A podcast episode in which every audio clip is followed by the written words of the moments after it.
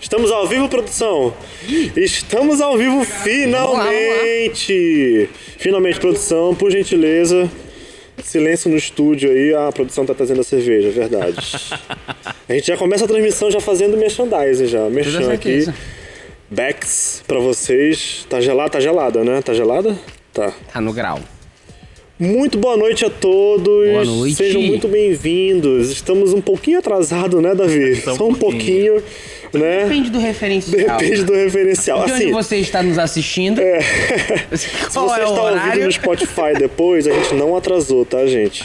Se você tá ouvindo agora, lavando a louça, no futuro, Exato. a gente não atrasou. A gente não atrasou mais de uma hora, tá, gente? Né? Muito boa noite a todos. Tudo bem, Dudu? Tudo ótimo. Tudo certinho? Maravilhosamente Davi, bem. Tudo tranquilo? Certo. Hoje é, atrasou, né? A gente. Eu, vamos só esclarecer aqui pra vocês o que aconteceu, né? A gente teve um problema na hora que parece cena de filme. né? Pareceu cena de filme. O, o diretor Neiva Boninho ali, ele ia dar, apertar o botão, o botão da, da transmissão, o negócio desligou tudo aqui. Desligou, desligou. A energia faltou aqui na rua. Falha Não- técnica. não sei se foi no bairro, mas pelo menos aqui na rua ficou tudo desligado.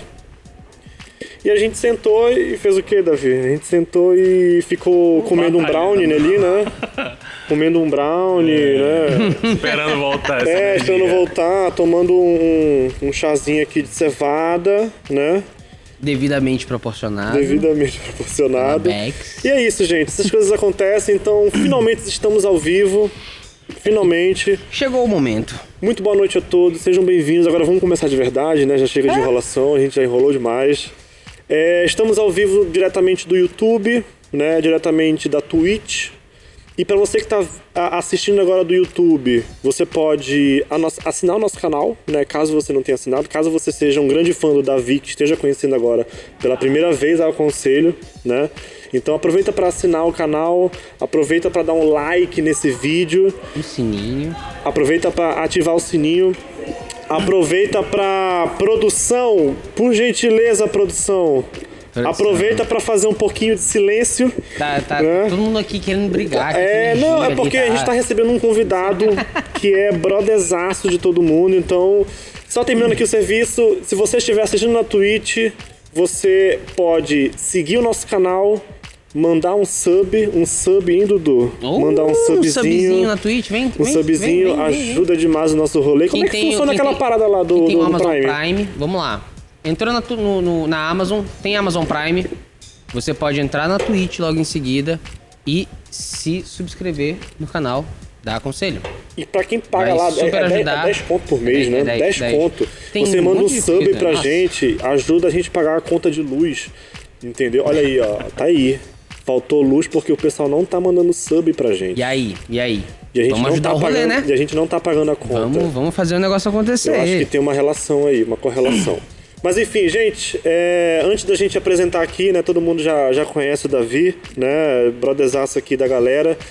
É, a gente tem que falar da nossa queridíssima. Bex. Dessa cerveja aqui da chave, né? Ela chave, essa chave ela, dá- ela abre o quê? Ela abre que porta? A felicidade. A porta da felicidade. Atenção, diretoria de marketing da Bex. Vocês acabaram de aqui. ter uma ideia de campanha. Né? Exatamente. Atenção. Abram as portas da felicidade com a cerveja Bex. É Olha isso aí, gente. E vamos agradecer também a nossa queridíssima Online Telecom que está proporcionando essa transmissão aqui pra gente. Afinal de contas, né? Ninguém Muito- transmite É, não. Né? É, sem algo et- de qualidade. A gente tá aqui com um eternamente serviço gratos. muito bom. A galera que ajuda a gente. É a primeira empresa que acreditou. Na, que acreditou na gente. Né? Falou assim, bora, bora, a gente, vambora. Então vai todo mundo junto, mesmo Vamos lá, vamos, Vamos entendendo bota aí. essa internet lá, bota Bora esses lá. cabos lá que vai dar tudo certo. Muito obrigado, Online Telecom. E antes também, antes, eu preciso fazer isso. Eu preciso fazer essa honra, oficializar. É porque pela primeira vez a gente tá, tá aqui tendo como anfitrião o nosso queridíssimo Eduardo Lopes. Pela primeira vez aqui apresentando, recebendo um convidado pra gente bater um papo.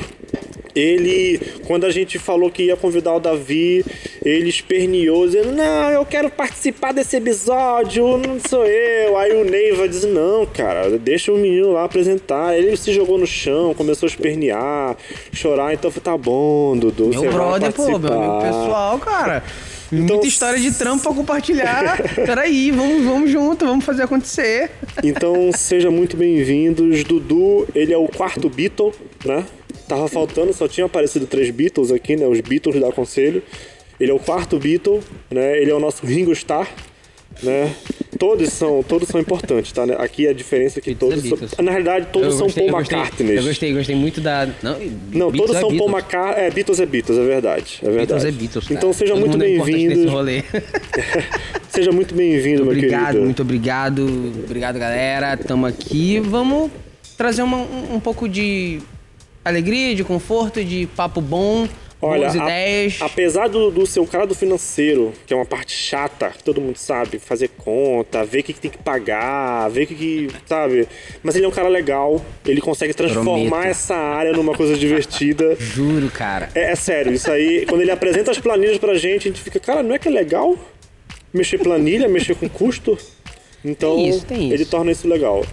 E, e é isso, né, Dudu? Seja muito bem-vindo. Hum. É, como é sua primeira vez aqui, eu vou. Você tá tendo toda a liberdade pra apresentar o nosso convidado. Você que já quebrou o desaço dele mais do que Claro, todo mundo claro, aqui. claro.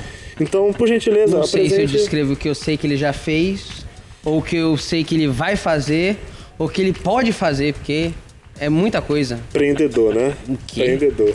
Visão, visão, visão. Olha pra frente e fala assim, vixe, dá pra fazer. Então, então fala pro pessoal aí o que o, o Davizão já fez. Então, hoje a gente Da tá aqui com o nosso grande brother Davi Calvé.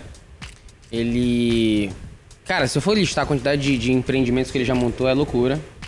É, Ou vamos que ele deixar, já fez o negócio ali. crescer e rodar, nossa, absurdo. Mas acho que, como boas-vindas e como primeira carta de apresentação, Davi Calvé é sócio proprietário da Big Joe Tabacaria. Quem não conhece a Big Joe? verdade, Deus, já, né? é um. Já é um, um- É, é, Quem assim, é o Big Joe? É uma pergunta que daqui a pouco a gente desbrava, mas.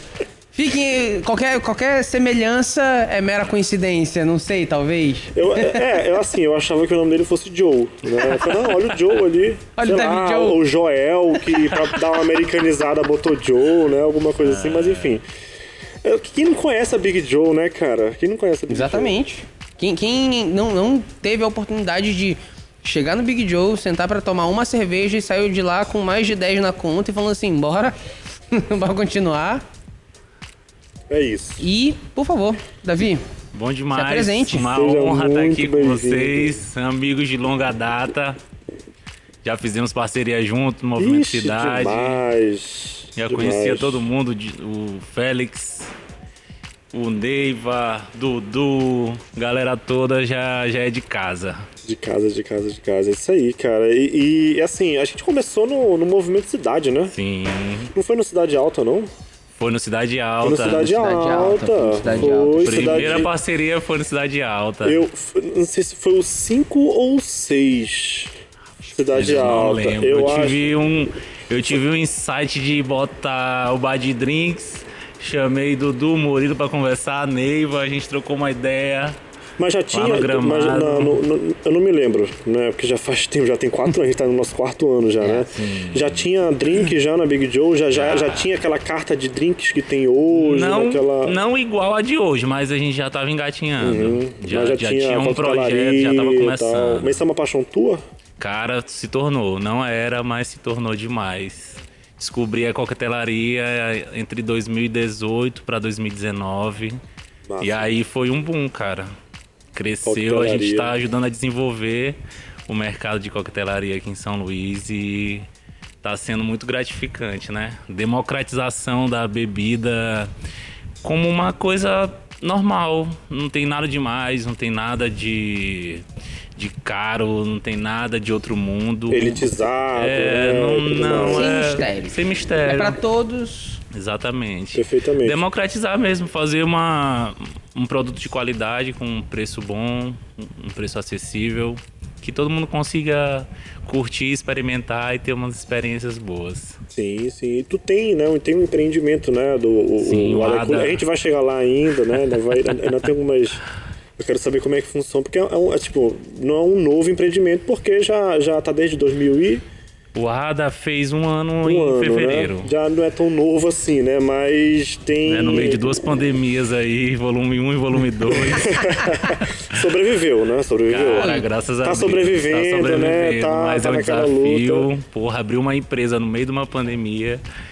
E a gente tava no projeto de abrir o ADA e o Big Joe do Reviver simultaneamente. Sim. Então, tu passar por duas reformas que.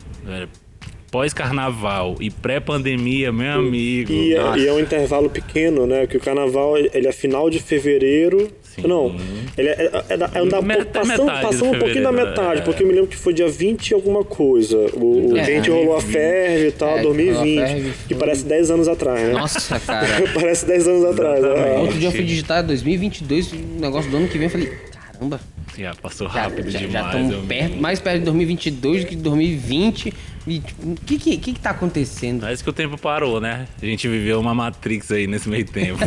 Em casa, né? Assim, o tempo em casa, ele, ele retrocede ali a velocidade dele umas 10 vezes, né? Total. Porque quando a gente tá em casa, parece que o tempo não passa. o tempo né? não passa. É uma coisa. Mas enfim, é- essa, essa coisa de pandemia, a gente sempre, assim, é um assunto que inevitavelmente Vai, ele, tá ele os vai entrar. aí, ele vai por entrar. A tempo. vida de uma forma. É, mas- tipo, até, até uma Vamos coisa. olhar para outras óticas. É, até pra uma coisa que a gente sempre pergunta e a gente vai acabar perguntando nessa conversa aqui. é, de como é que a gente sobreviveu à pandemia, né? Tipo, tô- tipo, já começando pelo, pelo Adaculio, né? Que, tipo, pouco antes rolou, né? Abril, aí já, já aconteceu A gente pandemia. operou por 19 dias. 19, 19 incríveis dias. e aí logo depois a gente fechou e, meu amigo, pra mim o que passava pela minha cabeça era só que era o fim do mundo. Não sabia o que ia fazer, tava com o Big Joe da o Big né? Joe do Reviver. A gente passou 10 meses em reforma. A gente abriu em março. No dia que a gente abrir, fechou tudo. Meu amigo, foi um desafio. Foi um desafio. Tá sendo ainda, né? Tá sendo. A gente ainda tá se recuperando. Acho que toda a categoria de bares e restaurantes Uhum. tá passando por um momento muito delicado, muito. Tem que ter muito cuidado para Uhum. poder manter, né? Tem vários empreendimentos que não sobreviveram, né? Tem vários que ainda estão andando mal. Então a situação tá bem complicada. os dois. Esses dois setores, né? Porque assim, no fim das contas acaba sendo um setor de, De entretenimento. de Entretenimento no entretenimento, geral, né? Turismo, aviação, Turismo, hotelaria, eventos, bares e restaurantes são os, os- as áreas mais afetadas. primeiros a parar e os, segun, os últimos a voltar com toda a força e a vigor, né? plenitude, é. Então é é devagar, um passo a passo. Exatamente. Vai É. aqui, vai ali, aperta aqui. só Sim, sim. Se Deus quiser, a gente vai ver esse vídeo daqui a algum tempo e vai só agradecer a Deus. Fala assim, que fase? Passando. É, passando. É, importante, importante. Sobrevivemos. Sobrevivemos, é Importante. verdade. Mas vamos começar pelo começo, né? É, É. tu- porque assim, eu, tu- eu vi que tu ia falar, começo, eu começo apresentando ele lá do início, o que, que ele já fez, por onde ele já passou, até antes de ser até mesmo empreendedor, Sim. né? É, uma coisa que a gente já, já meio que pré-conversou aqui, sempre entendeu foi o cara sabe de vendas. Então, tipo, Davi, da onde? Como foi começar com vendas? Por onde foi? O que foi esse lance de A Gênesis, quer mostrar para as pessoas do... algo que Cara, podia ser interessante para elas? cara, na verdade, eu era um péssimo aluno. Eu era um péssimo aluno. Mas em todas as matérias, Ixi, assim... na tinha- maioria. Fiquei reprovado duas vezes. Não, não tinha muito interesse por estudo, era, era aquele adolescente revoltado. Uhum. Então, com 18 anos, minha irmã saiu entregando currículo no shopping. E meu primeiro emprego foi na Taco, lá no São Luís Shopping, Taco Blue Jeans, uma loja de roupa. Eu vou te dizer que o meu primeiro foi na Coach. Sim, lá, lá no São Luís Shopping também. No, no, no shopping Olha da aí, ilha. olha aí. No shopping da ilha. Concorrentes. Mas não. Concorrentes, é, não, concorrentes é. de venda. Mas foi 2000 e... Cara, faz tempo. Foi 2006 por aí. Ah, ixi, 2006 eu não, eu não 2006. tinha nem Tá, noção outra- do outra que. Eu história tava na em outra vida, né? história da minha vida. Mas é, eu, eu tipo, Foi me só identifico- quando ele falou que da Taco, eu falei, olha, porra, que massa, Na cara. época só existia São Luís Shopping. Nessa época aí. E o Tropical, existia... né? É, e o, Tropical, que é é. mais antigo. E é mais mais antigo. galeria, mais abertão, Sim. shopping, shopping fechadão. Não São tinha o shopping da Shopping ilha, não tinha o Rio Center, Rio né? Aquela... Ixi, reuniu foi em 2009. Foi, Foi um pouco 2009. depois. Mas aí É. começou na Taco Jeans. O cara foi, não, não queria estudar, foi trabalhar. E aí eu fui trabalhar. Mas tu passou pelo ensino médio ali nos trancos e sim, barrancos, né? Mas passei, tu- terminei tudo certinho. Uhum. Só que era, era, uma, era um adolescente inconformado. Uhum. Só que eu não conseguia direcionar minha revolta, não sabia o que eu queria da vida, só sabia Mas que... inconformado, tá- tu diz na questão dessas obrigações, putz, eu vou ter que fazer, facu é, fazer, cedo, fazer faculdade, eu vou ter que passar quatro anos estudando, eu tenho que. É, é Na esse verdade, tipo de- eu acho que parte tudo da criação, né? Minha Uhum. família é, tinha alguns problemas e tinha uma qualidade de vida muito, muito aquém do que a gente queria ter. E eu era muito conformado com aquela situação e eu queria tudo pra ontem. é, aquela determinação, aquela revolta benéfica, né? Eu não queria ficar estagnado, não queria perpetuar é, dificuldades financeiras comigo, queria ter uma vida melhor, queria buscar algo que eu conseguisse me revelar, que eu conseguisse aprender, que eu conseguisse. soubesse fazer bem, né? É, que eu conseguisse de verdade botar pra fora quem eu sou, conseguisse ser feliz e conseguisse ter uma vida melhor, uma qualidade de vida me- melhor, né?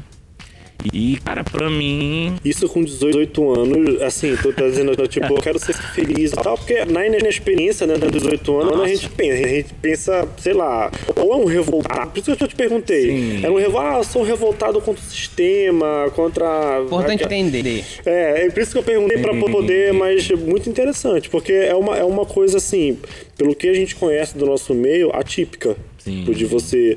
O, o teu revoltado, bota Proatividade, tipo aspa assim, nisso, é mesmo Cara, uma. não dá pra ficar nisso aqui, eu quero, eu quero mais, eu quero melhor. Vou É um começar a correr revoltado atrás. responsável. É, assim, pô, assim, tu- Se não for eu pra fazer, quem que vai fazer? sim, sim, Boa, sim. muito legal. cara, é, e, e, cara, foi a melhor coisa. Tenho que agradecer minha irmã Jamile, se estiver assistindo aí. Jamile, muito obrigado por ter incentivado. Foi no shopping, percorreu os corredores lá, deixou meus currículos em várias lojas e foi aí que tudo começou. Descobri a venda e, cara, pra mim a minha profissão é vendedor. Sempre falei isso, a gente já trocou algumas ideias eu e Dudu. Eu sou gestor dos negócios, dos negócios que eu trabalho, mas a minha profissão é vendedor. É Já vendi de tudo e hoje eu vendo as experiências que os nossos negócios proporcionam para as pessoas, né? Que no fim das contas não deixa de ser, né? Ali você, você acabar. No final das contas, ninguém deixa de ser vendedor. Perfeitamente. Aí, Todo pa- mundo é parece, que as, vendedor, parece que as pessoas têm vergonha de, de pensar em ser vendedor. Não, eu tenho orgulho. Tanto é que no Big Joe e no Ada a gente não tem garçom. Nós temos vendedores. Mas por que, Davi? Porque, cara, na minha cabeça, como empreendedor, desde o começo, garçom é aquele baixinho, barrigudo, careca que tem um atendimento ruim. Quando fala em Todo garçom, é esse estereótipo que vem na minha cabeça. Perfeito. E eu não queria isso pra minha equipe, saca? Eu não queria que a gente fosse visto ou fosse menosprezado. Pelo contrário, é, o Big Joe ali nunca trabalhou só com cervejas tradicionais. A gente sempre trabalhou com cervejas artesanais, com itens de tabacaria. Então, para tu vender esse tipo de produto, tu não tem como ser garçom. Tu tem que ser vendedor de fato. Porque, na minha concepção, um vendedor ele tem o, qual é a diferença de um vendedor para um garçom?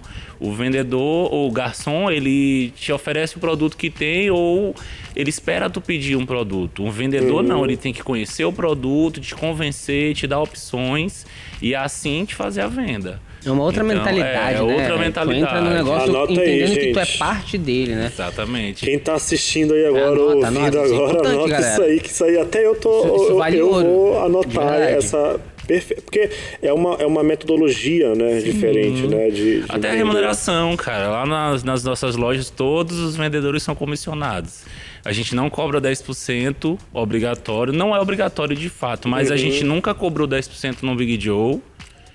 Mas a gente sempre pagou as metas. Tipo, a gente estipula valores semanais e a gente paga do nosso próprio bolso as, as comissões. Tem as aquele, metas. aquele grande fixo Hum, garantido, e entretanto isso. tem o seu desempenho ali, vamos lá, vamos acreditar na ideia e botar essa ideia pra frente. Muito legal, muito Interessante, legal. né? Não tem um 10%, porque geralmente é uma renda, né? um- Uma renda que vem, Sim. né? A parte da compõe conta, né? Que compõe o salário.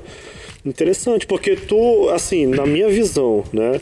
Assim, só contextualizando você, gente, eu tô aqui no meio de dois caras que entendem de negócio e tal. Eu, eu não tenho essa, essa aptidão, não. Tu tem, Dudu. Não, é. tu nem se fala, também não precisa ser modesto aqui, não. É, é, mas assim, é, eu tô aqui junto com vocês aí, né, aprendendo essa coisa de empreender. Mas na minha visão, porque tu acho que tu atingiu os dois lados, né? Tipo, tu de um lado, tu por você mostrar pro cliente dizendo aqui a gente não cobra 10%, porque às vezes o cliente ele vai no local, ele já tá esperando já, É, já tá. a porcentagem. Já é já sabe que ele já vai até no ponto, às vezes, já até pronto pra reclamar, porque ele vai ser servido, mas É. ele não vai ter que pagar os 10%. Não, então, quer e- saber? e já Deixa eu ser o cara pensa. cri-cri aqui e já botar Isso. dificuldade no trabalho do Sim. outro. Pois é. Gente, clientes são pessoas difíceis, mas nós amamos. Amamos todos. De forma Mas, incondicional. é, mas a gente é- sabe lidar. é o sabe dia a dia, é o dia a dia. E o outro lado é que tu tá mostrando pro teu, pros teus funcionários, né? Teus parceiros, dizendo, olha, a gente não cobra 10%. Porém, existe uma maneira de beta, de você receber, né? Porque é um incentivo muito Para que faça sentido pra quem vende, pra quem compra. Com certeza. E a primeira mentalidade é, foi qual? Que em São Luís era padrão tu cobrar 10% e era padrão até na época que a gente abriu o Big Joe de tu ter um atendimento ruim na maioria dos lugares. Graças a Deus hoje isso mudou muito, tem vários novos empreendimentos, o nível do Verdade. atendimento melhorou muito. Mas quando a gente começou em 2015, é, o principal gap era o atendimento. Então o atendimento era. Pô, todos os lugares que eu saía eu era maltratado, era mal atendido. Então foi uma, uma das necessidades que a gente observou para estar botando o Big Joe. Principalmente nesse meio, né? Assim, no meio, vamos dizer assim, alternativo. Porque quando o Big Joe ele surge, né? Ele já surge indo com a proposta de ser a algo bandeira alternativo, sempre né? foi essa. E daí me surge uma dúvida. Como então saímos da Taco para o dia 3 de dezembro de 2015? Sabe até a dar. Esse aí, é- esse aí é isso. eu lembro do dia que eu vi no Instagram assim, que pipocou um negócio diferente e falei assim: Foi, me lembro, hum, me lembro. Pera lá. O que, Nem existia será? Esse foi um que processo, foi um processo muito grande. Depois da Taco, eu trabalhei em outras lojas de shopping. E até que um dia eu pedi demissão pra botar um restaurante. Eu botei um restaurante na minha casa, com 20 anos, foi o meu primeiro empreendimento. Primeiro. Tem 12 anos mais ou menos. E o nome do restaurante era Fino Sabor. Então o foco do restaurante era fornecer refeição pra galera que trabalhava no shopping. Que era um meio um de métier lá, que tu eu veio. trabalhava já lá e eu via que a já. galera todo dia precisava comprar comida. Almoçou mal? Já almoçou Ixi, mal? demais. É, co- coisa de empreendedor, tipo assim, cara, isso aqui foi zoado comigo. Deixa É. eu melhorar isso aqui e fazer de novo. Então, e o restaurante era na minha casa, já não tinha esse custo. A gente começou bem, bem pequenininho mesmo. E deu muito certo por um ano, um ano e meio. E depois a gente fechou a operação. Mas, Só cara, fornecia quem tinha. Era, não tinha refeição no local. De manhã eu saía distribuindo panfleto na moto, ia de, de- lá no Quatrack, o restaurante era no Quatrack, saía entregando No panfleto pelo quadro aqui já é uma shopping, cidade, já, né? Viva, já pelos é estabelecimentos independente. Né? comerciais, São Luís dois. lá do É. Quatrack. E aí, quando dava entre 11 e meio-dia, eu saía entregando as quentinhas na moto, botava no isopor e saía entregando. E a comida quem fazia? E a gente tinha uma cozinheira. Tinha uma eu sou cozinheira. péssimo na cozinha. É, eu tava aqui. Não, Eu Caraca, gosto de fazer a gestão. Eu falei, No final das contas, ainda, se- ainda eu um grande tava- cozinheiro, será? Não, eu tava esperando, tipo, um outro familiar, ah, sei lá, minha irmã, o meu primo, uma, sabe, algum familiar pra aquelas empreendimentos de família. Sim. Não, mas tinha. E a gente olha assim, hum, Perfeito. eu acho que isso aqui pode virar uma parada da hora, Nossa, vamos lá. Nossa. Muito Acontece, bom. Aí acontece. viu, viu uma oportunidade. Né? Sim. Cara, e abracei. Foi muito bom por muito tempo. a gente fez o papel valer, né? A gente entregava comida de qualidade.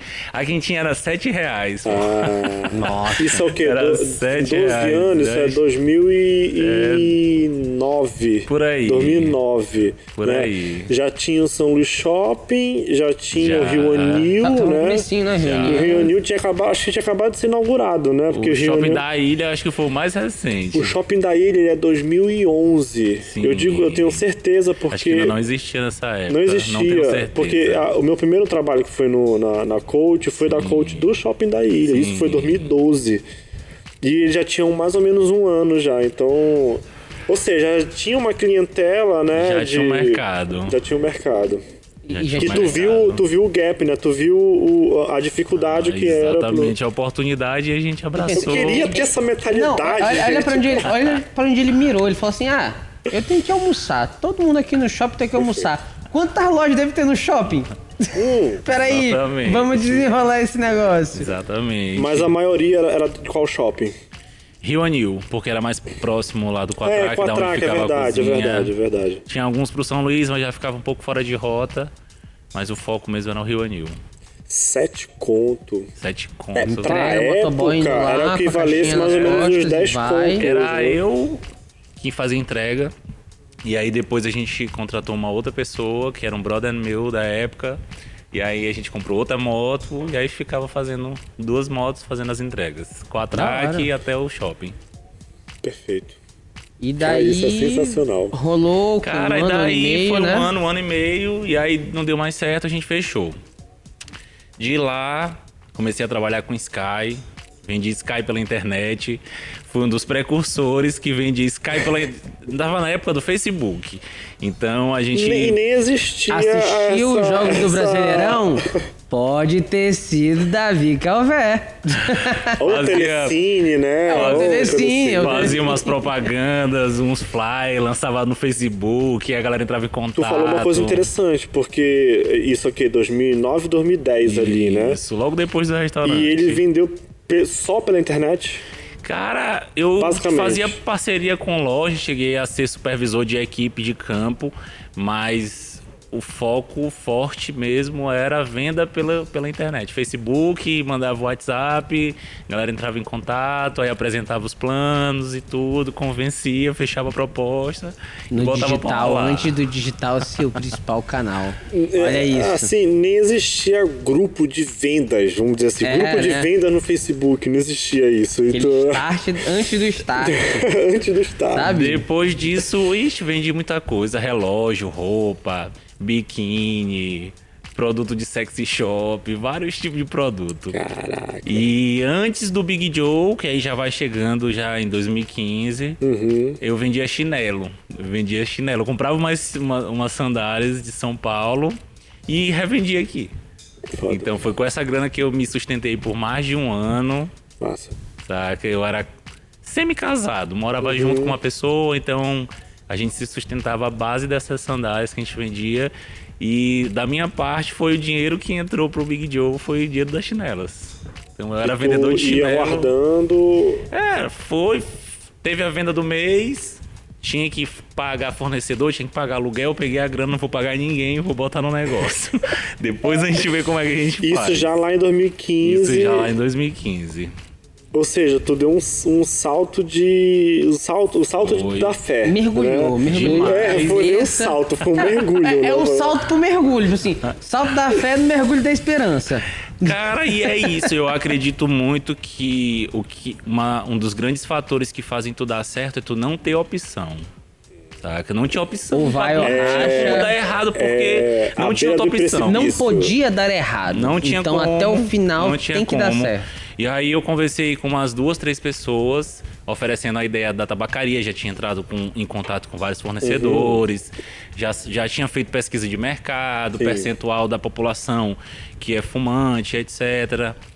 E tinha uma demanda, né? Segundo as minhas pesquisas, eu, eu teria clientes, teria pelo menos 5% de clientes que poderiam comprar com a gente. Então, 5% de um milhão já são 50 mil pessoas. né? Já é um bocado. E aí eu gente. cheguei e ofereci para Não algumas existia pessoas. nenhum tipo de, de, de tabacaria. Já tinha tido. Mas Naquele na- momento não naquele havia momento nenhuma. Tava... hum, São Luís tinha um milhão de habitantes já e não tinha uma tabacaria. E aí foi que eu ofereci pro meu sócio, que é o Araújo, que sem ele a gente não estaria aqui também. Grande Araújo. Araújo é outra pessoa que a gente tem que trazer aqui. É claro que a gente quis trazer primeiramente o mais mídia, né? O cara que tá ali, mais ou menos, que a gente acha que é o Joe, né? Basicamente. Mas também a gente tem que trazer aqui Chega os caras pra que. saber que ele tá. É, vamos, é, vamos, foi, a, vamos gente, a gente veio na, na primeira pessoa que aparece, aí depois a gente vai naquele. Porque tem mais outro aí, né? Que, Sim, que não doada. aparece de jeito nenhum, né? Do Ada tem outro sócio. Tem- ah, do Big. Joe é só eu e o Araújo. Ah, tu e o Araújo, né? Sim. Então tem, tem, a gente tem que trazer o Com Araújo certeza, aqui. com toda certeza. Tem que trazer o Araújo pra gente aqui, ver o outro, o- a, a outra visão, né, do Sim. empreendimento do Joe, sim. Aí ele acreditou no teu projeto. Cara, e- acreditou e a gente juntou forças. Mas ele já tinha algum empreendimento? Não, ele trabalhava na também- Lumar na época. Sim. E eu era vendedor de chinelo. E a gente era amigo da época de colégio. A gente estudou junto, muitos anos atrás. E aí a gente manteve contato. De tempos em tempos a gente se via, se falava. E aí até que chegou a oportunidade de montar uma tabacaria, né? Que no início nem era Big Joe. A gente fez vários briefings. Tiveram vários nomes que não, não foram escolhidos, até que foi escolhido o nome Big Joe. Qual foi o que bateu na trave, sem ser Cara, Joe? Pipe House, Clube Pipe- do Baco. Houveram vários nomes Clube que... do Baco? Obrigado, obrigado. É, Obrigado e aí a por- gente não gostou. Por e ter aí iluminado a cabecinha desses fez outro, fez outro briefing com o Lui, inclusive. Um abraço aí pra Lui. Grande Lui, Lui. Lui Guilherme Cerveira, que foi o criador da logo, que tá estampada agora no meu braço. Ele, ele- foi ele que desenhou. Foi, ele fez ao vivo. a gente tava né? no briefing lá na casa de Lui. Aí o Guilherme. A gente começou a falar vários nomes e tal. Aí quando chegou no Big Joe, eu falei Big Joe e tal. Mas aí eu não, não gostei muito a princípio, né? Fiquei tentando racionalizar, tentando entender. Será que é legal? Fiquei pensando. Enquanto isso, enquanto eu lutava contra mim mesmo, o Guilherme já tava desenhando e virou a folha. Até, até hoje não tem a folha original. Mostra, Massa, mostra, mostra aí a tatuagem no, É. no- no- ali, ó. Vê se tá, tá aparecendo aí, produção.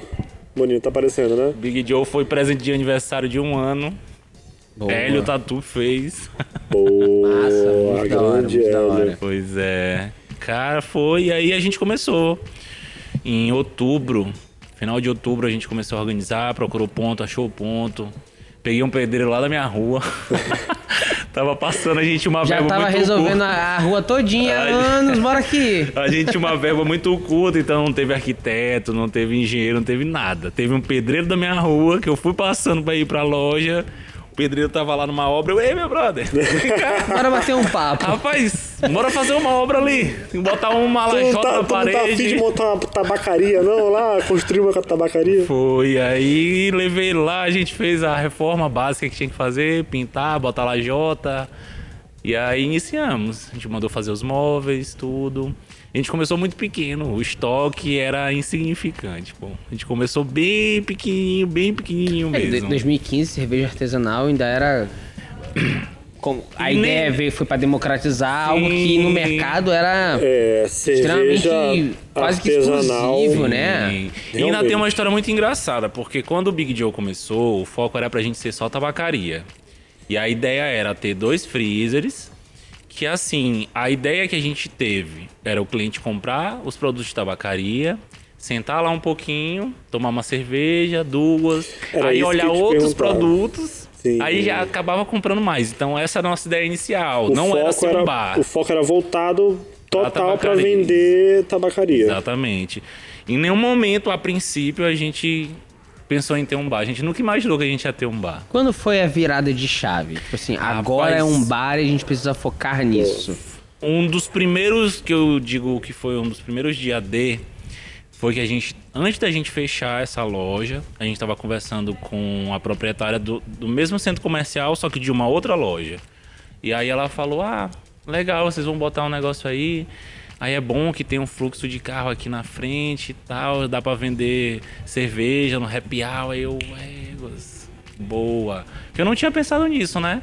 A ideia era de fato focar na tabacaria e o cara comprar uma cerveja ou outra e acabar ficando mais tempo, mais tempo na loja e comprar mais produtos de tabacaria. Então, em momento algum, a gente pensou em ser bar, em vender cerveja, as pessoas virem para beber.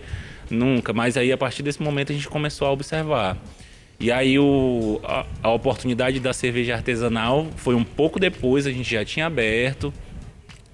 Ninguém acreditava na gente, nenhuma cervejaria queria dar freezer. é, era muito complicado, a gente não é tinha mesa, não tinha cadeira. Cara, a gente começou sem mesa e cadeira. A gente não tinha nenhuma mesa e cadeira e a gente não tinha nenhum freezer.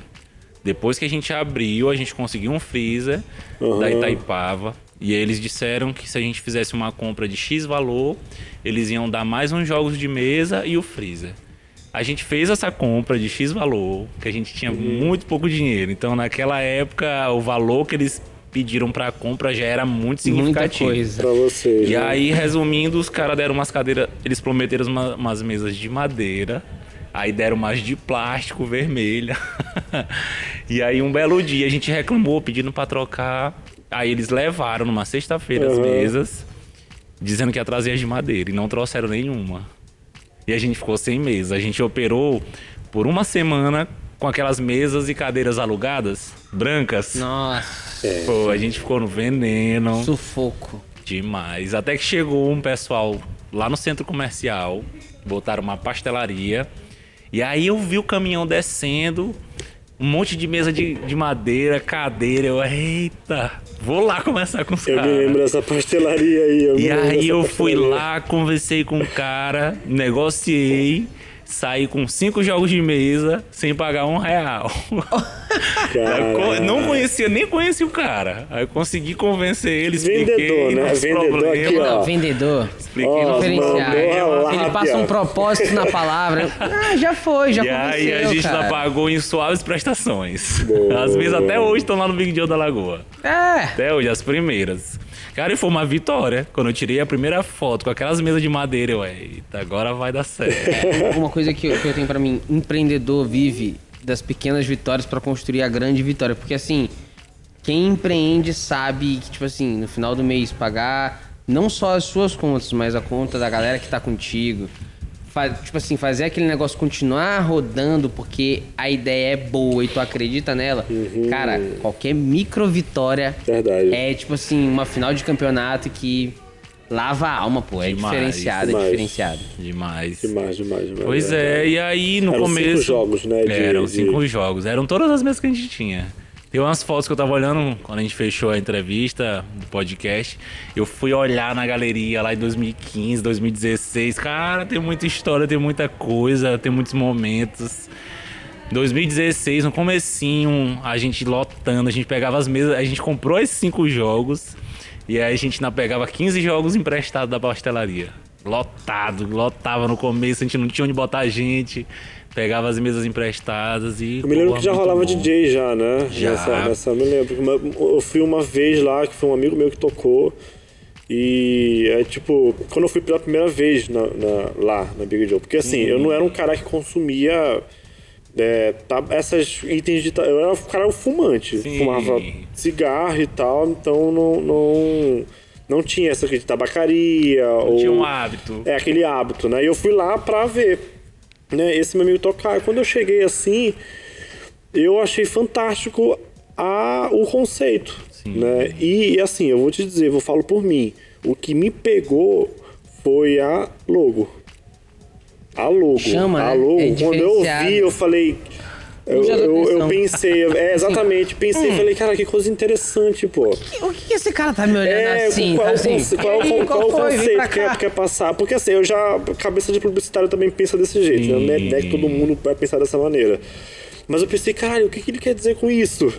Né? Aí eu. Hum, aí quando eu comecei a frequentar mais, a, tipo, o meu hábito, né? Eu- hoje eu não tenho tanto esse hábito assim, mas antigamente, lá em 2015. 2015, 2016, o meu hábito de até do meu contato com palheiro, com tabaco e tal, foi através da, da, da Big Joe. Eu acho pelo conceito só, não foi nem para uma é, é, que vocês chegaram lá e tiveram que vender pra mim. Eu já cheguei lá Sim. decidido pra. Então foi muito interessante, foi muito interessante mesmo. Lá em 2016, por aí. E aí, Joe crescendo, rodando. Cara, foi. No começo, eu abria 9 horas da manhã, a gente só tinha uma funcionária. E eu ficava lá até 8 horas da noite, no caixa, atendendo cliente e tal. E aí meu sócio chegava às 8 horas e aí ele ficava. Aí ele entrava e eu saía. Só que em vez de eu ir pra casa, eu ficava lá bebendo. Porque o amor era muito grande e não conseguia ir pra Quer ficar casa. perto, olhando, Muita ansiedade. ajudando. Então é doido. É, é Primeiro negócio grande, assim, que tinha um potencial de ter uma proporção maior, de atingir mais pessoas. Então, a adrenalina lá em cima, não consegui ir pra casa, não. Só ia pra casa depois que fechava. E aí, com o tempo, a gente contratou outras pessoas, contratou mais dois funcionários, e aí as coisas foram melhorando, foram crescendo. É, essa escalada hoje são agora três lojas, São né? três Big Joe e o Ada Cole. E o Ada, né? Isso. Hoje são quatro unidades. A pergunta séria. Dos Joes, qual é o xodó? Rapaz, não posso dizer que tem, senão não tem. E se eu disser que tem, eu vou estar mentindo e ainda vou arrumar uma briga. Acho que todos têm um carinho especial. Reviver, a gente entrou agora em 2020, né? A gente fez um ano também em julho, um ano de casa, dia 4 de julho, fez um ano de Big Joe Reviver.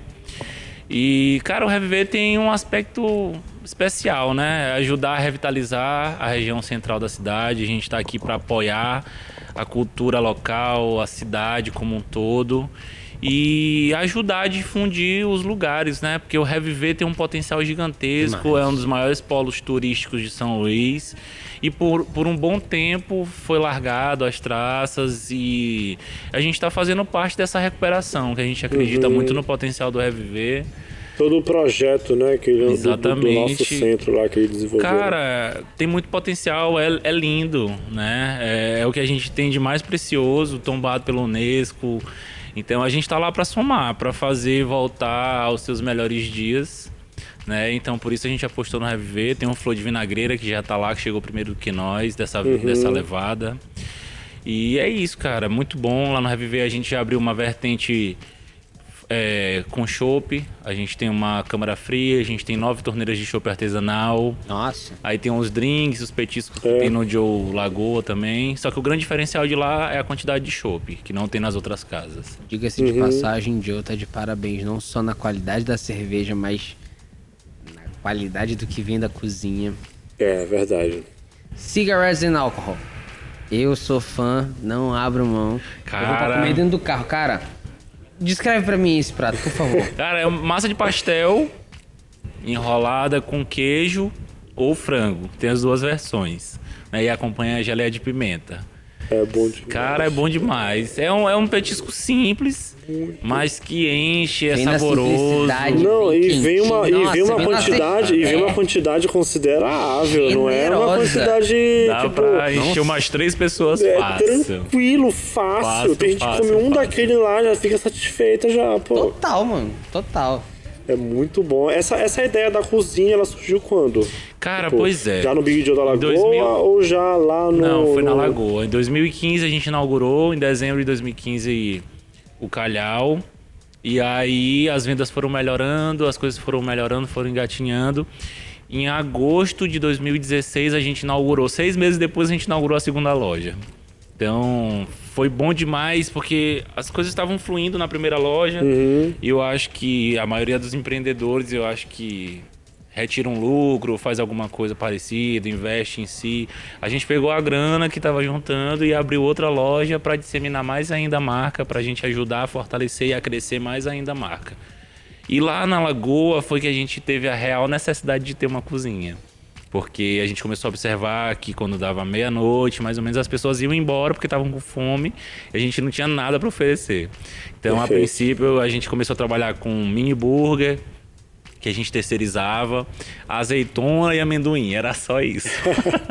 era isso que tinha. Já é o start necessário. É, a nossa Ah, cozinha só é- tinha é uma pia e um né? micro-ondas. Era isso que tinha. Um amendoinzinho com Uma uma pia e um micro-ondas. O cara segura até. O quê? Tira e queda, vou longe, vou brincando. Inclusive, ó, já fica uma, uma dica. Na próxima a gente já tem um amendoinzinho Vai aqui. ter, tá? Vai três horas de muito bem conversa. pontuado, aqui. muito bem pontuado. Inclusive, se alguém quiser mandar um amendoim diferenciado, tamo aqui saborizado, Mandem. não sei, tem, tem amendoim de todo jeito, tamo aceitando também, não tem problema não. Então, a, a- su- tu- mais uma vez, tu enxergou, enxergou uma necessidade, né? Viu lá e resolveu investir. O próprio negócio. Em meados de 2016, a gente decidiu botar a cozinha, a gente fez uma reforma, ampliou, comprou os equipamentos, fogão, fritadeira e tudo. E aí a gente montou o primeiro cardápio. O primeiro cardápio tinha 10 opções. Eram três hambúrgueres, aí tinham mais sete petiscos. Era batata frita, tinha linguiça artesanal, tinha um prato que era muito gostoso, chama goulash. Era uma carne é, cozida com cerveja preta, servida com torradas. Cara, era excelente. E aí a gente. Nossa. Filé com fritas Filé tradicional. com fritas, e tinha mais alguns outros dois petiscos para completar. Mas era bem simples, mas já resolvia o problema. Sim, Mas já estendia a, a, a estadia do pessoal. É. Começou a ir embora Quem- duas horas da Esse- manhã. Esse foi É. um gap que foi resolvido porque as pessoas deixaram de ir embora. As pessoas ficavam lá, comiam e permaneciam. Então a gente Não, viu... comeu, renovou, meu irmão. O cara tá Exatamente. próximo pra Algo tomar mais longo prazo cerveja. vale a pena, né? Tipo assim, ah, pode ser um pouco custoso montar a cozinha e tal, mas Sim. se eu puder fazer todo mundo ficar, em vez de meia-noite até duas horas. Não, tem vários final- impactos. No final do Tu- tempo, O impacto Vale a pena. financeiro, o impacto da, da atmosfera da casa, da energia, as pessoas não iam mais embora. alimento é vida no final das contas, né? É, as pessoas deixaram de Ou sobrevida pra quem já tá nas últimas ali. Tô aqui querendo continuar o rolê. Mas não tenho vai, não, condição. ele vai- Foi uma virada, foi uma grande virada. Quando a gente botou a cozinha. Hoje mesmo a gente tá lançando um cardápio pra quem tá assistindo aí. Opa! Pode colar lá no Big Joe. Tem drinks novos, hambúrgueres novos, tem uns petiscos novos também. Pode ir lá no Joe Lagoa que já tá tudo. Eu vou lá, eu vou lá quinta-feira pra, pra ouvir o Elvis que vai tocar lá quinta-feira. Elvinho? E sexta, né, vai ter o Cajó, né? Cajó, tá Cara, grande. dobradinha de. de... De. é, Aconselho DJs também. É o vinho Casa, na né? Cajó é Tec na Casa, aconselho DJs, é o vinho, cajó, quinta, sexta, dobradinha. Dá pra fazer um, dá, dá pra fazer um grau, não dá? Vixe, eu tava lá na semana retrasada, cara, é, é, é muito acolhedor, né? Eu me sinto totalmente em casa O lá. ambiente abraça. É, foi- foi- Abraça demais. Eu não sei se desde o começo foi pensado para ser assim, mas que desde o começo abraçou, abraçou. Cara, Mas a gente, acho que foi pensado, não Um foi, dos primeiros pensamentos, por isso que a gente veio do alternativo. Eu gosto, gosto muito de rock e música alternativa no geral. O meu sócio também é a mesma coisa. Rock, reggae, música eletrônica, rap, hip hop, tudo que é alternativo cabe no Big Joe. Então aqui em São Luís já tinha até hoje ainda tem muitas casas de forró, sertanejo, pagode. E é legal, só que não tinha nada pro público alternativo.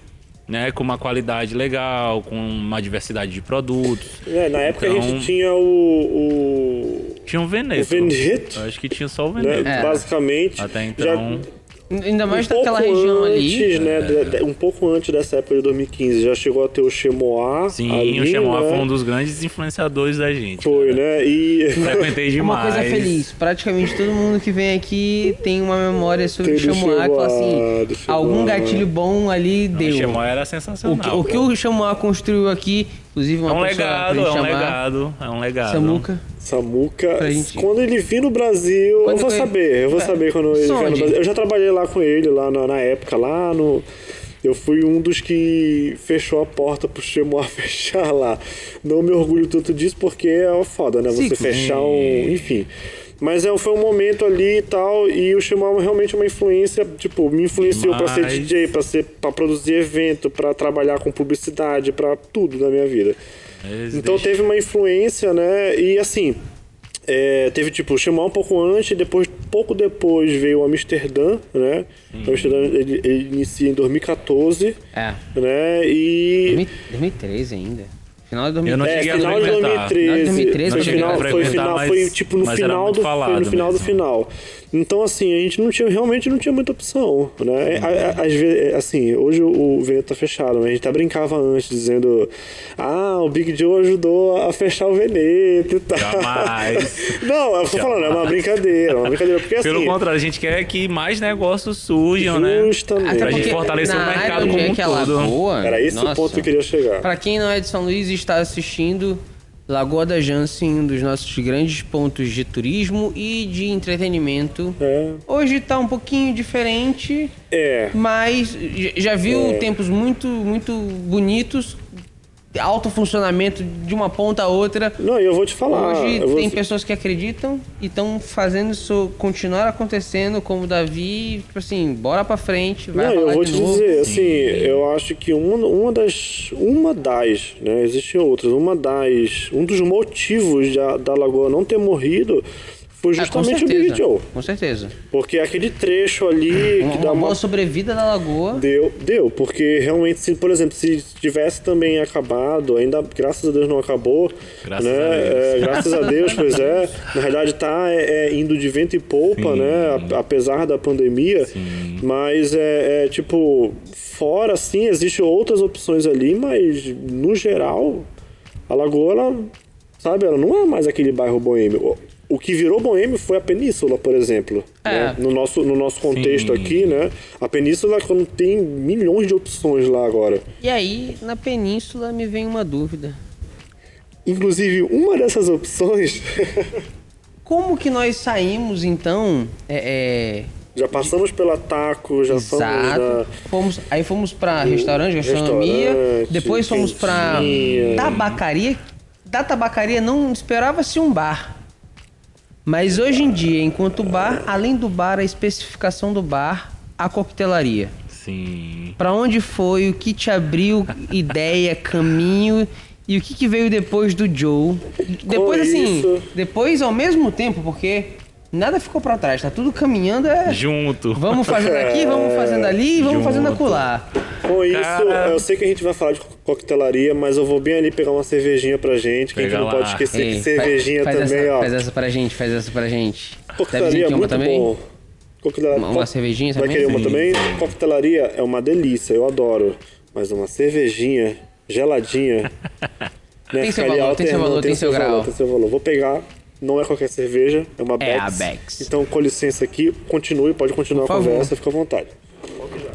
Cara, entre 2018 e 2019, eu descobri a coquetelaria através do Joe.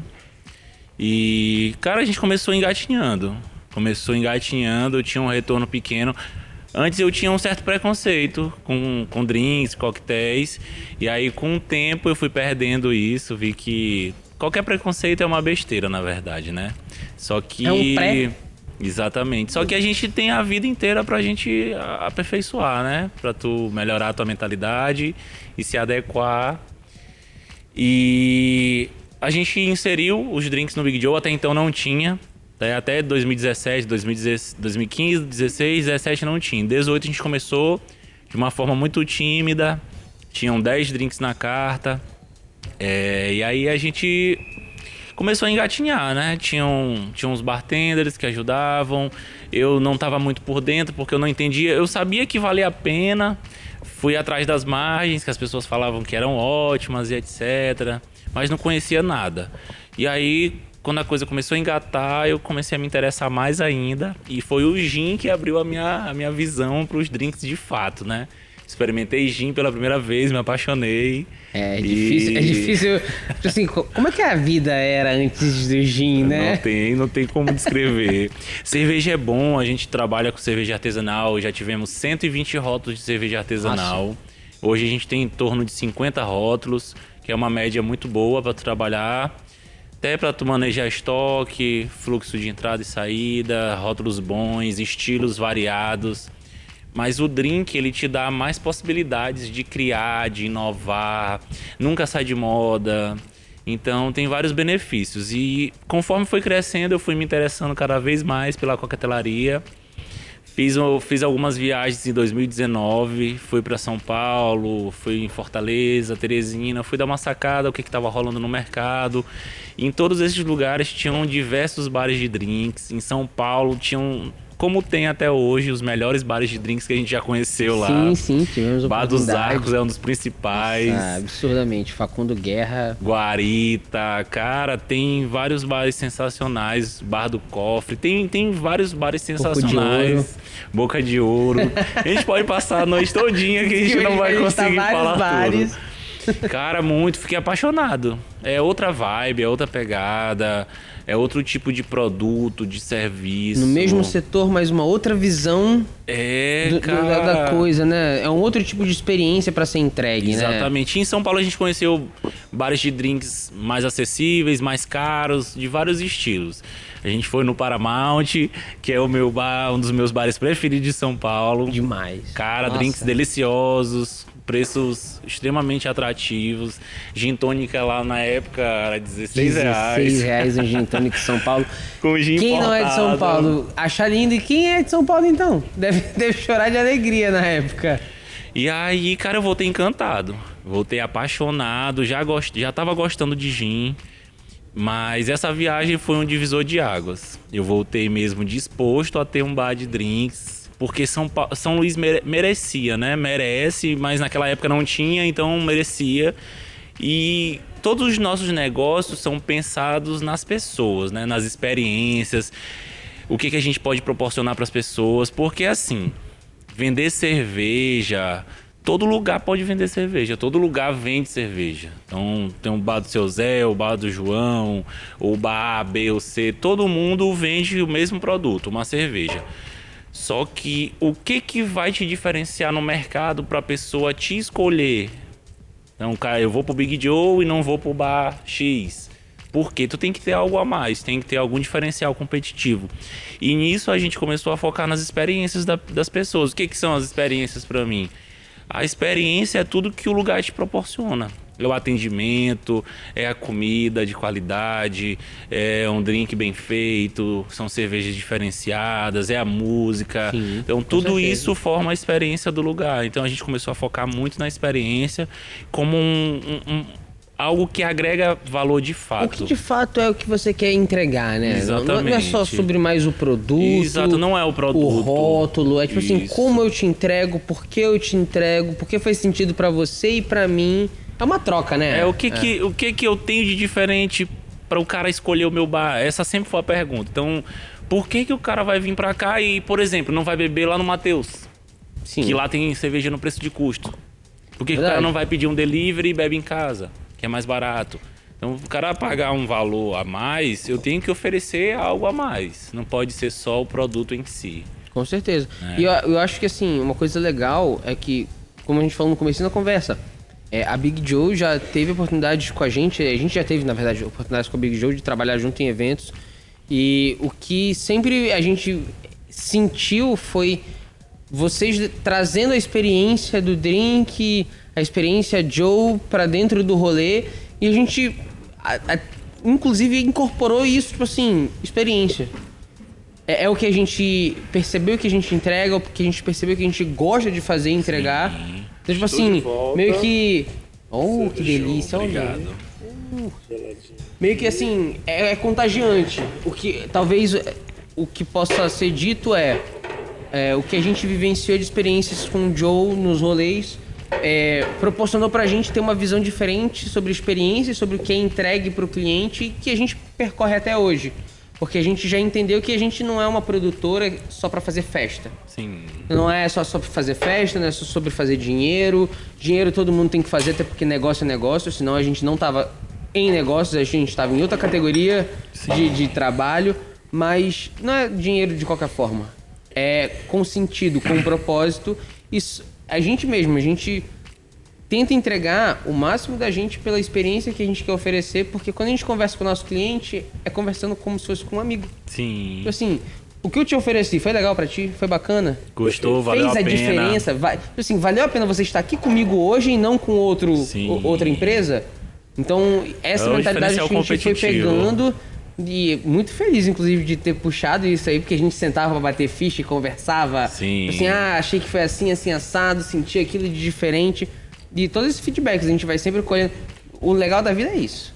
Encontrar grandes pessoas e boas pessoas e colhendo os feedbacks aqui e ali e se melhorando.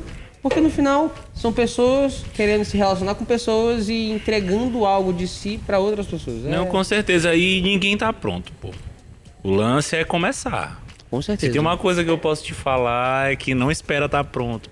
Senão eu nunca teria aberto o Big Joe, pô. Nunca. Espe- Esperar a versão final. Nunca, Nunca nunca. vai pra Tem frente. que abrir. Não, tem que abre, abrir com vai. mesa e cadeira e tal, aquelas Sim, coisas assim. não, né? pô, tem que abrir é quando a porta puder ser trancada. Às vezes a gente acha Posso que tem que abrir, melhorar posso mais destrancar, posso que tá trancar a porta, começar, então né? posso abrir. Porque, cara, tu vai moldando, vai aperfeiçoando. Eu era outra pessoa, eu tinha até cabelo. Cara, tá aí, tá aí. Eu era outra pessoa. Eu, particularmente. Se olhar assim, ah, vier com o cabelo, fala assim. Era outra pessoa. Passar do meu lado cara. na rua, é Usava capaz de eu cumprimentar, assim, Usava tudo polo do cavalinho. Era pra passar credibilidade. era Outro dizer, Joe, "Nossa, outro cara." Davi. Era Outro, outra. Joe, outro Davi. Era outra pegada. Era pra poder passar uma outra imagem, né? Sim, é Uma- porque não tinha uma imagem construída. Essa que era a Sim, verdade. sim, sim, Tive sim. que me desconstruir totalmente pra poder construir novamente. Com as experiências, com tudo que a gente viveu. Cara, em dezembro tem uma história muito engraçada. A gente abriu o Big Joe da Lagoa em agosto, dia 24 de agosto de 2016. Em dezembro do mesmo ano, a gente chegou lá sem saber de nada. Saber de nada. A gente tinha um bar, uma tabacaria bar lá no Calhau. Tava dando certo, vamos abrir outra. Abrimos. Só que a gente não tinha licença de nada. a gente nem sabia que precisava ter licença de alguma coisa. Não sabia de nada. E aí... Tava com alvará na mão do negócio. É, assim, vai. da prefeitura e a gente achava que era só isso que precisava.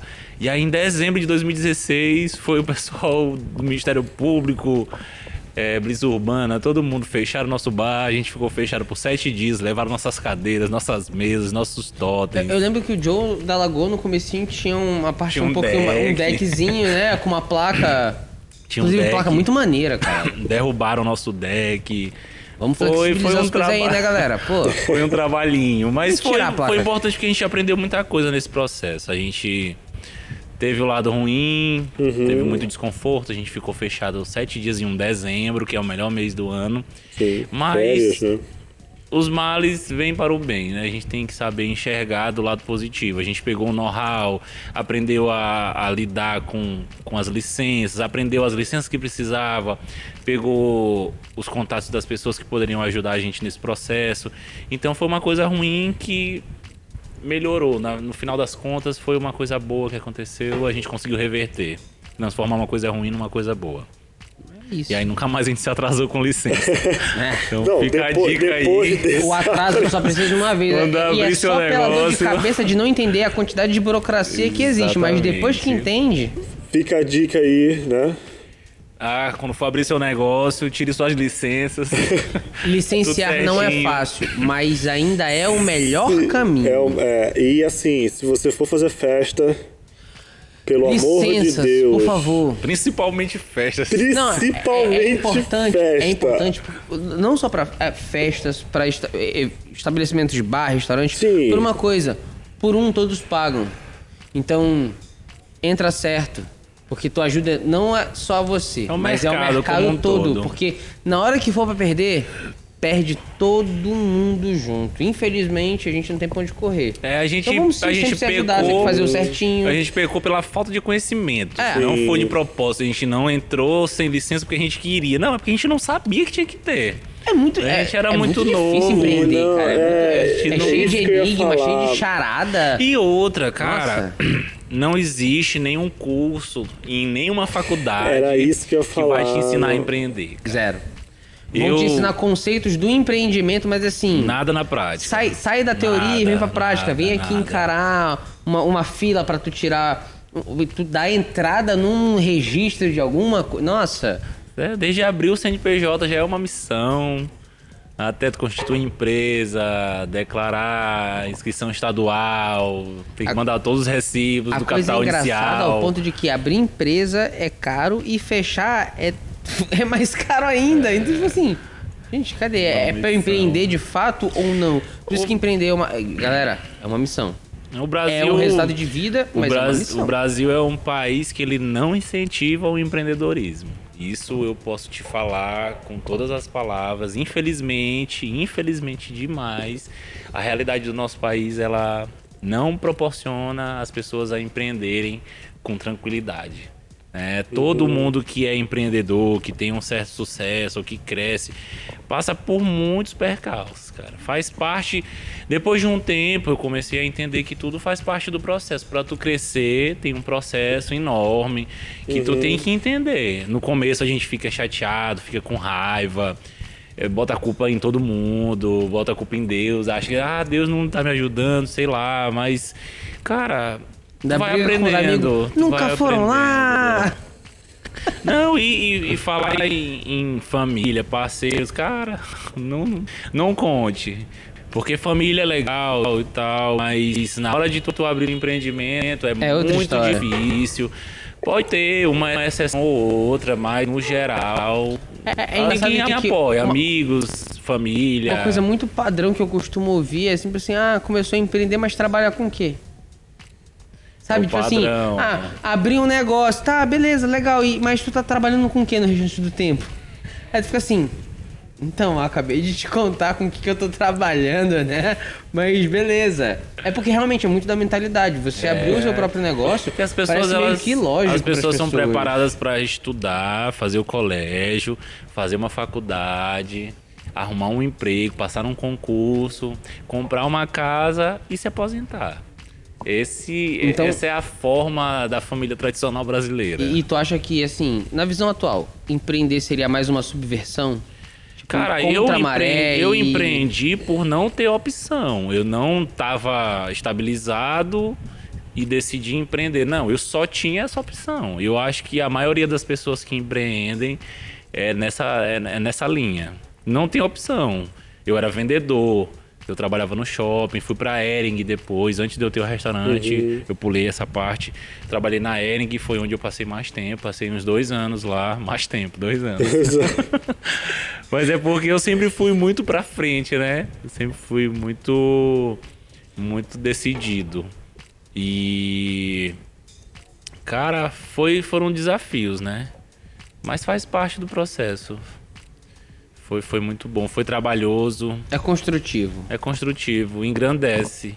E hoje a ideia é disseminar isso para o maior número de pessoas. Hoje os nossos gerentes, a maioria entraram como vendedores. Então a ideia da gente de fato são, Planozão de carreira, são vem 30, comigo e são vamos 30 crescer. lojas e todo mundo abraça a causa. É isso, eu a sei gente, dessa meta, a eu gente, já ouvi. a gente trata o Big Joe como uma religião, saca? Eu sou da religião Big Joe.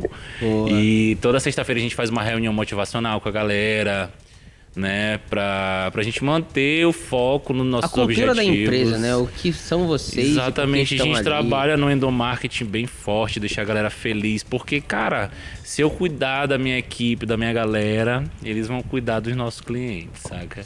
Porque assim, eu e meu sócio, a gente tem uma visão um pouco diferente do tradicional. Eu, eu não acredito que eu sou dono do Big Joe. Eu administro o Big Joe para as pessoas. Então, A quem são os nasceu- donos? Quem são os donos? São os clientes e são os vendedores, os colaboradores em geral, a galera da cozinha, a galera da limpeza, a galera do caixa. Então eu, o nosso trabalho como dono da empresa é montar palco. Eu aprendi isso com o Facundo Guerra, montar palco. O que é montar palco? O meu trabalho é o backstage. Eu tenho que comprar todos os insumos, eu tenho que preparar a loja, fazer a manutenção dos ar-condicionados para não faltar. Eu tenho que contratar as bandas, eu tenho que contratar uma equipe legal, eu tenho que fazer os pedidos, tudo, tudo do back.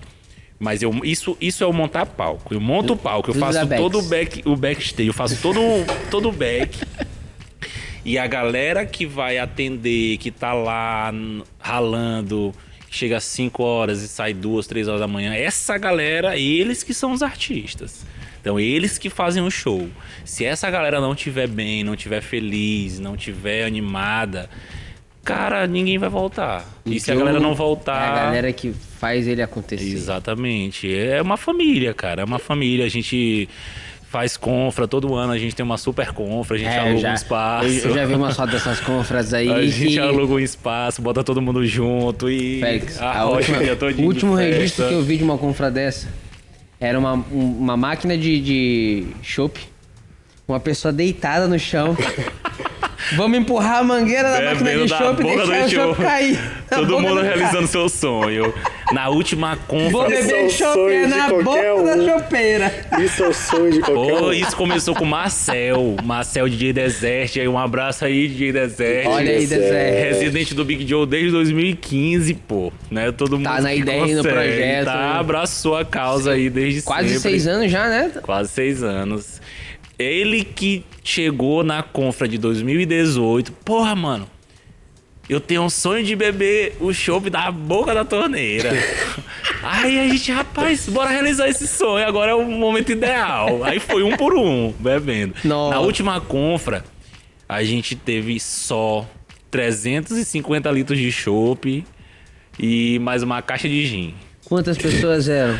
30 pessoas. Gente, por favor, ouviram os números? Façam as contas e tentem entender a quantidade de álcool por pessoa que essa confra. Essa confra. Gente, isso foi uma confra. Foi uma confra. 350 É. litros. 350 litros de chopp pra 30 pessoas. Mais Mais, de- uma garrafa de gin. Mais- Ou mais, mais uma caixa. Uma caixa de Uma gin. caixa mais de vem 10 12 ou 6 litros. garrafas. 12, 12. Mais de- mas 12 litros de gin. 30 pessoas. É mais de 10 litros de cerveja. Pra cada um, meu amigo. Nossa, mano. 10 demais. litros de Essa, cerveja. essa vai, conta, no não. mínimo, ela dá errado na ressaca. ela vai dar errado ali só O na Big ressaca. não funciona no dia Pô, seguinte, demais. né? Não, Não, no tá dia de seguinte a folga. gente Não. fecha. A gente Ah, fecha bom. dois dias, é só em dezembro. A gente só fecha quatro dias no ano. Né? Natal, o Ano Novo e mais duas datas que eu não tô lembrado. Uma delas é o aniversário do Big Joe. A gente fecha dois dias seguidos pro aniversário do Big Joe. Massa. A gente fecha no dia da confra e no dia seguinte. Geralmente a gente faz, Pra por todo mundo exemplo. se recuperar. A gente faz, por exemplo, no dia 23 de dezembro. Aí 24, 25 é fechado. Hum. Aí volta no dia 26. Cara, isso é sensacional. Inclusive, a gente tem que voltar a fazer a compra da Conselho, a né, gente, A cara? gente fez acho que uma ou duas compras Duas, a gente fez Conselho. duas. A gente, fe- a gente fez. do- quatro anos agora, né? É, a gente fez de 2018 pra 2019, 2019 pra 2020. E uma delas Não, foram as minto, duas. minto, minto, minto, minto. 2017 pra 2018, 2018 Sim. pra 2019. Verdade. Isso. Acho que as duas, ou foi pelo menos uma, foi na casa do nosso apresentador Da Conecta. da Conecta, ou Yes, ou Yes, o Matheus único apresentador gago do Brasil. É, é o único. Tem diferencial. Isso é autodenominado, não foi a gente que falou, foi ele que falou. Ele Então- que falou assim, então a, gente pesquisa é falar. minha, o resultado é meu, eu que descobri que eu sou o único. Então Eu é sou isso. o único- Você é o único, será o Ele único até pesquisou, ele, real, ele, ele, ele me falou que ele literalmente ele pesquisou. Então foi, a, foi, foi rolou essas duas, a gente tem que voltar a fazer, cara. Ou seja, vamos aprender a fazer umas compras com, com o pessoal da Big Joe, que 350 litros de chopp É, 30 a parceria dos- da galera do Chopp é forte. Então a gente trabalha com chopp artesanal. Então todo ano a gente já vai lá pros Muito legal. parceiros. Aí galera, compra do Big Joe, libera um barril aí pra gente. Gente, Não, sempre empreendedor Não, toma tem aqui que aprender- empreendedor, Todo 350 mundo tem que estar litros. junto no mesmo bolo. Foi 50 de cada fornecedor. Toma aqui 350 de cada, um barril. Essa, vo- nossa, gente, vocês, sabores. vocês querem beber o quê? IPA, Stout, Nossa. Lager, Tem Pilsen, Brahma? Coach, Brahma não. Brahma não, Brahma não. não tinha. Ele deve Mas embora. caralho, só, só shopping. Ué, não, eu tô aqui. Só dos artesanais. É, onde é que a gente se candidata aqui? Porque essa compra tá muito interessante aqui. Bora, passar. Tu não quer montar uma equipe de marketing lá, não? É. Tamo aqui, pô. Uma equipe de rolê. Uma equipe de rolê. Vamos, vamos Tu montar. quer, tu quer que a gente organize a confra? A gente organiza a confra. Quer alguém pra montar as festas A do gente Joe? quer que monte quer, um o Joe quer fazer Ah, festa? A gente sabe fazer festa. Perfeito. É só pra dizer, somos funcionários da Big Joe, só isso. É, só pra cara, participar da vamos lá. da só isso. Mas esse ano Com- vai rolar em dezembro. em dezembro vai rolar e já estão convidados. Ó. Primeira mão. Perfeito, perfeito. Massa. Tá gravado, isso fica gravado no YouTube. Não, mas é pra ficar gravado, tá? E Tão no convidados Spotify, aqui, e no Spotify. da Quando chegar lá em dezembro, Assim, caso não Vou aconteça. caminhar ouvindo esse podcast. É, Só, pra, só pra reforçar aqui assim, hum. A gente agradece, cara, a gente agradece. De- a- a- assim, a gente já teve contato, né, do Davi, né, é, com a, a- tipo, da conselho e tudo mais. Então, tipo, desde o início, tipo, tá desde o início da nossa história, basicamente, Sim. né? Acho que era, o que- eu acho que é a Cidade Alta 5. Né, que então, tipo, desde lá de início de 2018, no caso, tipo, do ini- início da nossa história, tudo já tava presente já. Então, tipo, é uma parceria, um cara que tá De longas vai estar datas. sempre bem-vindo. Parcerias quiser- de negócio que viraram amizades, porque Sim. Perfeitamente. hoje assim, Começou em negócio. entendemos que hoje somos um ecossistema que todo mundo vamos É lá, o mercado como um todo, né? Todo mundo se da ajuda. visão ajudando a gente com- no, no nosso segundo aniversário. Né? Ligando pra Davi, Davi me ajuda, vambora, ele vambora. Caixa de Budweiser. Vambora, vambora, vambora, bora dar contas no carro, quantas der, vambora. Vamos botar. Mas é, mu- muita história, muita coisa gostosa. tipo Essa foi a do Toto, né? É. Isso, o quê? Rapaz, mas o quanto que eu liguei pra esse rapaz? Não tem. Acho. Não sei Meu nem o amigo que ele pode vir, dia, pode vir. Eu tava vambora, lá no Joe, Vambora. Lá no Joe. Meu amigo, pode vir, pode vir. Eu tô aqui, pode vir que. Isso que é depender da gente, tá, tá sábado, tudo cara, resolvido. no sábado. Foi, foi doido. Foi loucura, né? Mas é isso, Mas é é- isso, então assim, é, é, o sentimento mesmo de parceria, tipo, esse espaço que a gente tem aqui agora de estar transmitindo. Às vezes o foco não é nem não só a transmissão, mas tipo. Vai ser o material que vai estar aí, saca? Sim. Tipo, tem uns trechos aqui que ele falou da. Tipo, quando tu me falou da. da da metodologia, vou dizer assim, metodologia de, de empresa e tal, com funcionário, dizendo, olha, tipo, eu não sou dono da empresa, porra. Eu sou, pa- eu sou, eu sou da empresa, eu sou o cara que organiza uma parte enquanto É, vocês vão fazer sabe, outra. isso, isso é uma. É é- isso. é- não, é não só uma metodologia, mas tipo, é um modo de pensamento, saca? Que, porra, vai servir de inspiração pra muita gente aí, pô. Sim. Pra gente Mas é porque eu acho que quando- Colhendo da fonte, Saca? sabe? Exatamente, É lindo. pô. Quando tu te denomina dono, tu te coloca num pedestal muito alto, saca? E eu acho que isso não combina com o estilo Big Joe de ser. Porque, como eu te falei, Big Joe é uma religião pra gente. Então não tem ninguém maior que ninguém, ninguém é melhor do que ninguém. Todo mundo é igual, só que tem as funções. Tem, tem alguma certa hierarquia pra poder ter o controle, pra poder ter o crescimento da empresa. Mas no geral é todo mundo junto, pô. É o ideal é só um, é fazer a marca crescer, difundir.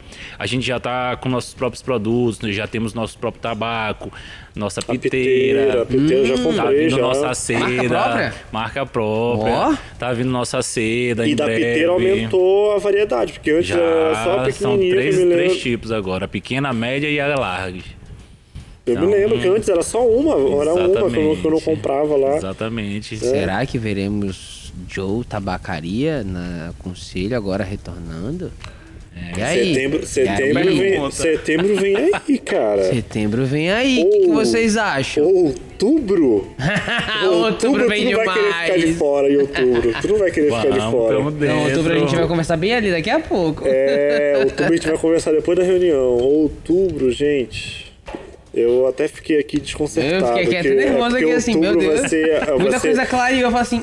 A hum, única coisa que a gente pode falar de outubro, já aproveitando aqui, Davi, se me dá licença aqui já. Sim, fica à vontade. A única coisa de outubro que a gente pode falar é que vai ser aconselho quatro anos. Só. gente, quatro anos de história pra gente comemorar. E assim, é quatro anos de vontade de fazer o negócio muito. Por isso que a gente se identifica muito. Sim. Saca? Tipo, a gente. Ah, olha, olha ali o, o, o dono da conselho, ou o cara da conselho, tipo. Eu, eu digo, eu falo pela gente mesmo, eu, tu, o Neiva e o, e o, e o Caio. Tipo, a gente não é dono, saca? Só A gente não é dono, a gente, né? a gente É. tá. É tipo, a gente não usa esse termo administrar, mas é, é, é parecido com o modo que a gente A pensa. gente cuida tipo, de umas coisas pra a gente faz parte. outras. Não. É. Saca? A gente faz parte disso. E não faz entendeu? sentido pra gente que, assim, no dia do rolê, é engraçado. A gente não fica só sentado e fica de boa, só Sim. curtindo. É Talvez é o dia que a gente fica mais maluco porque a gente quer estar ali no meio. Só faz sentido pra gente estar ali no meio porque a gente também sentiu o quanto que a nossa equipe se entrega e não é, é assim, é, não é nossa, é a equipe aconselho. Quanto eles dão a cara pro rolê, como tu falou. Quem tá, quem tá ali na frente é a galera do Joe. O Joe é a cara da galera que tá ali tra- trampando dia a dia, vendo o cliente. Pra gente também é a mesma coisa. Então a gente super entende e compartilha essa mentalidade. Totalmente, pô. Porque assim, não faz sentido eu pedir que alguém sorria se eu não crio o sorrir, a, a oportunidade dessa pessoa sorrir. Então, tipo assim, vamos fazer por onde, tipo assim, vamos fazer esse ambiente ser o melhor pra se trabalhar, não só pelo trabalho, mas porque assim, para que faça sentido. Eu sou um cara que acredito muito em propósito e sentido das coisas. Então, tipo assim, só faz sentido estar ali se for pra agregar. Com certeza. Então, ah, tem gente que às vezes precisa de um trampo que não é a sua cara, não é a sua vibe, isso acontece, isso é fase da vida, é momento, e isso tem que ser superado. Sim. Então é abraçar o que você Faz tem. parte do processo. Faz parte do processo. Perfeito. Abraça o que você tem, se constrói, É, mas não deixa é o- morrer a tua ideia. Esse é o propósito da parada. É, esse é o propósito, sabe? Às vezes você abraça uma coisa que você não quer, você construir algo lá na frente. Exatamente. E, Perfeito. pô, quando você joga isso pra equipe, quando você joga pra todo mundo que constrói isso, faz sentido tudo aquilo. Todo aquele projeto, aquele Demais. processo.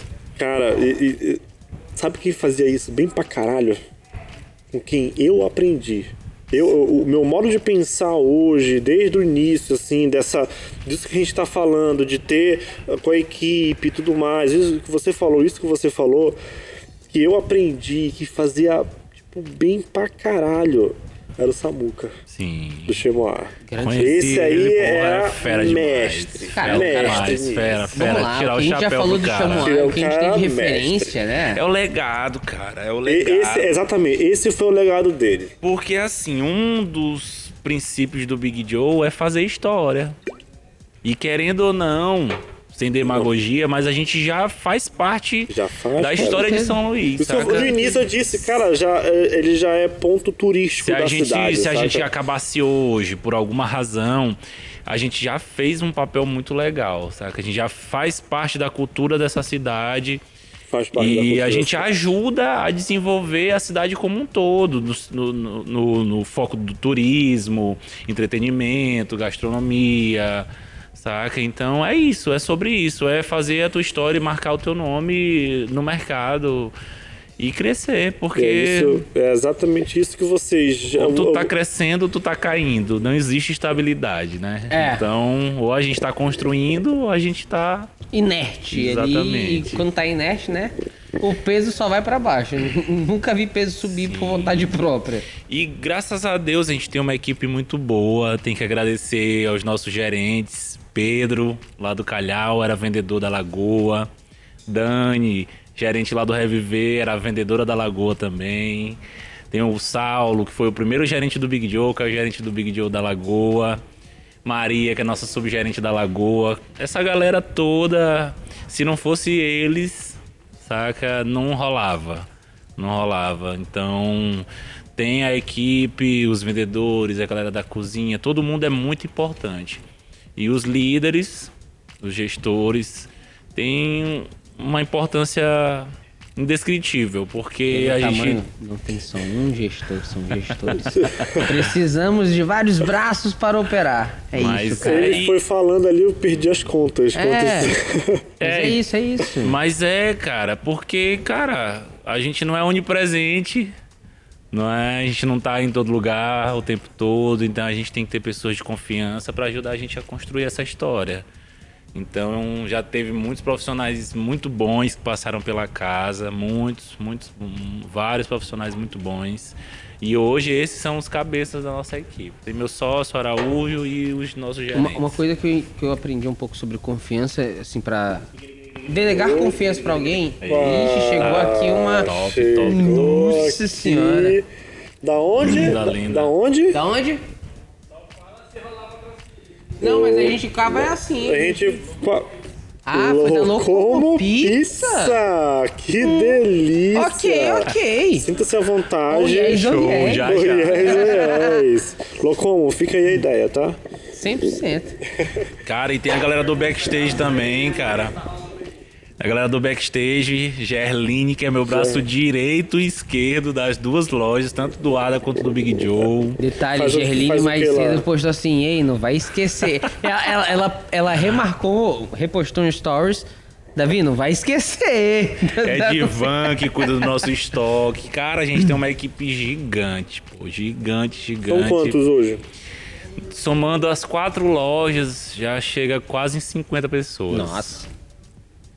Só no Big Joe da Lagoa, em torno de 20 pessoas. 50 pessoas É que acreditam equipe. numa ideia, num projeto e fazem ele acontecer todo dia. Sim. Pô, é isso, é isso, E é isso, isso. isso é. E a meta é que cada. Todo mundo entra como vendedor, como freelance, e a meta é que chegue a ser dono. Porque como a gente vai ter 30 lojas A meta Então- Big Joe pro Maranhão. no 30 Brasil, Brasil, São Brasil. 30 lojas. 30 Cara, a Eu que joguei eles em Maranhão porque eu falei assim: ele vai pegar 30 no Maranhão, depois ele vai jogar isso é pro Brasil todo 60, 70, 80. Não, não mas eu sei, daqui a pouco ele vai falar assim: bate- batemos a meta, o próximo dobramos a Mateus. meta e O, vamos na. o próximo Matheus. É o próximo Matheus. O próximo Matheus do entretenimento. O próximo. O Matheus. Aí Deus. lá serinho um dia. Isso aí pode estar lá no teu- na tua autobiografia. Sim, Né? O Matheus do entretenimento. Poxa, Né, Os caras são massa. gigantes, né? Uma honra Não, ser comparado com eles. não, né? é. Do- De longe já é um elogio O gigantesco. cara tá, tipo, porque assim, eu digo o Matheus porque.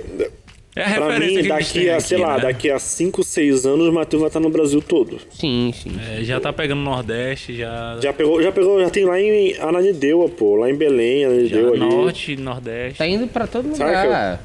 É, é, Então, é, visões, realmente é uma, visões. é uma, é uma É, é como falou. Ele, ele, via o, negócio dele no começo como uma tabacaria, depois foi para um bar, depois envolveu coquetelaria.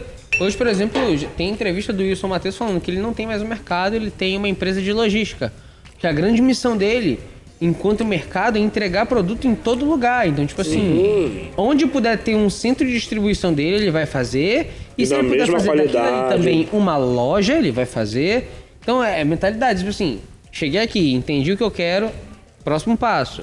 Próximo Exatamente, passo. Não parar nunca. Eu Porque te- senão, se, se tu parar, quem é que vai te empurrar? É, e eu Se vou não te falar, curtir- assim, é, é, já pensando do ponto de vista publicitário, tipo, a marca de vocês, ela é fácil uma marca de, de como é que se fala? De franquia. Sim, Fácil, tá fácil. nos planos.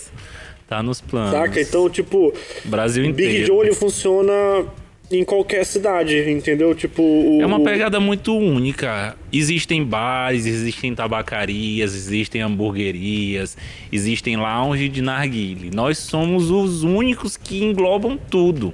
A gente tem drinks de alta qualidade, cerveja de alta qualidade, culinária também é de alta qualidade, hambúrgueres, petiscos, atendimento, bandas. Então a gente trabalha com uma gama, uma diversificação muito grande. Ou seja, a marca já, ela já, ela já é atraente e tal, então ainda tem toda essa. Cara, Eu, eu queria fácil. mandar um abraço daqui, um- aqui, daqui a ó. 10 anos no- nesse processo. Um abraço aí. especial, porque assim, bar tem uma relação muito íntima entre cliente e barman, bargirl, bartender no geral. Uhum. Eu mando um abraço especial, Landinho Bartender, por uma razão. Esse cara faz o melhor gin que eu já tomei, velho. Como é que é o nome? Anderson, Andinho. Bartender, Anderson.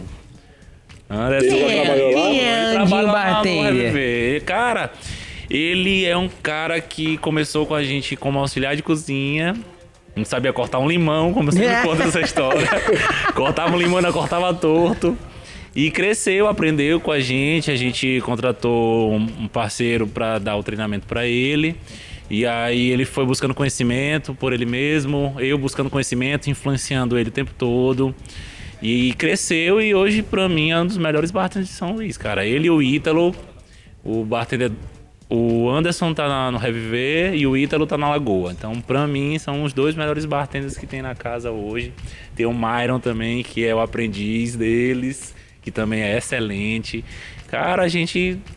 Graças a Deus, a gente tem formado ótimos profissionais. Massa, muito da hora, cara. Muito da hora. Muito. Gleice lá do Calhau. Tem. Uma equipe. Cada loja a tem o equipe seu se bartender. construindo e se reconstruindo e se somando, né? Sim. E assim, eu vou te falar, não é todo bar que tem essa qualidade, não, cara. Cara, é muito Assim, trabalho. tem muitos bares aqui que tem drinks e tal, que são drinks é, é, gostosos, que você vai lá e tal, mas nessa qualidade, nesse, nessa história, sabe? Tipo, são poucos bares aqui. Pode Fala, falar. a- a- ainda nos tempo? Eu, eu, eu acho. Produ- produção? Cadê a Produção. produção? Quanto tempo, quanto Quanto tempo ainda tempo- temos? Só É porque isso, eu é- me lembrei de gente- uma coisa importante. O quê? É assim, quando começou, eu, eu, eu peguei assim o gatilhozinho que ele falou. Ah, quando a gente começou a operação de drinks, não sabia muito, procurei entender. Hum, E hoje eu sei que, além de gestor, de vendedor, também é mixologista. Pra quem não sabe, mixologista cria drinks. Além de apreciá-los. Porque, né, tem que apreciar, faz parte do negócio. E É, ele que falou já... uma coisa, realmente, ah, eu, eu- ele tava ali aprendendo, eu também tava, então eu influenciava e tal. Na hora que ele falou isso, eu de falei, uma hum, carta ou outra de drinks aí de alguns estabelecimentos externos que já foram feitas. E aí, como Cara. é essa história? Como é esse negócio? Da onde veio? Pra onde foi? Cara, como a gente tava falando anteriormente, 2017, Olha, se você não for 2018. comer pizza aqui, Aí eu vou comer. Pode achar, já já eu como. É, como, como agora eu te fiz uma pergunta, eu vou, eu vou aproveitar pra comer pra te ouvir. Cara, em 2019 foi o, o ano da virada mesmo. A gente começou a aprender, fiz as viagens, conheci muita coisa, muita influência, pegamos muitas influências, principalmente de São Paulo. Bares, sentava no balcão, via a galera fazendo drink e já sacava como é que era, levava para trazia pra cá pra São Luís, a gente já reproduzia ou melhorava, fazia uma, uma pegada parecida ou melhor. E aí foi. Aí juntei, juntou essa minha vontade, curiosidade, desejo de criar. Eu sou muito criativo, gosto de criar muita coisa. As promoções, as atrações, festivais, geralmente eu estou envolvido na criação. E os drinks não foi diferente. Então eu gostar, comecei a gostar muito de drink e como eu tava falando em relação à cerveja artesanal, cerveja ou cerveja artesanal é um produto que tu já compra pronto, tu só vai revender.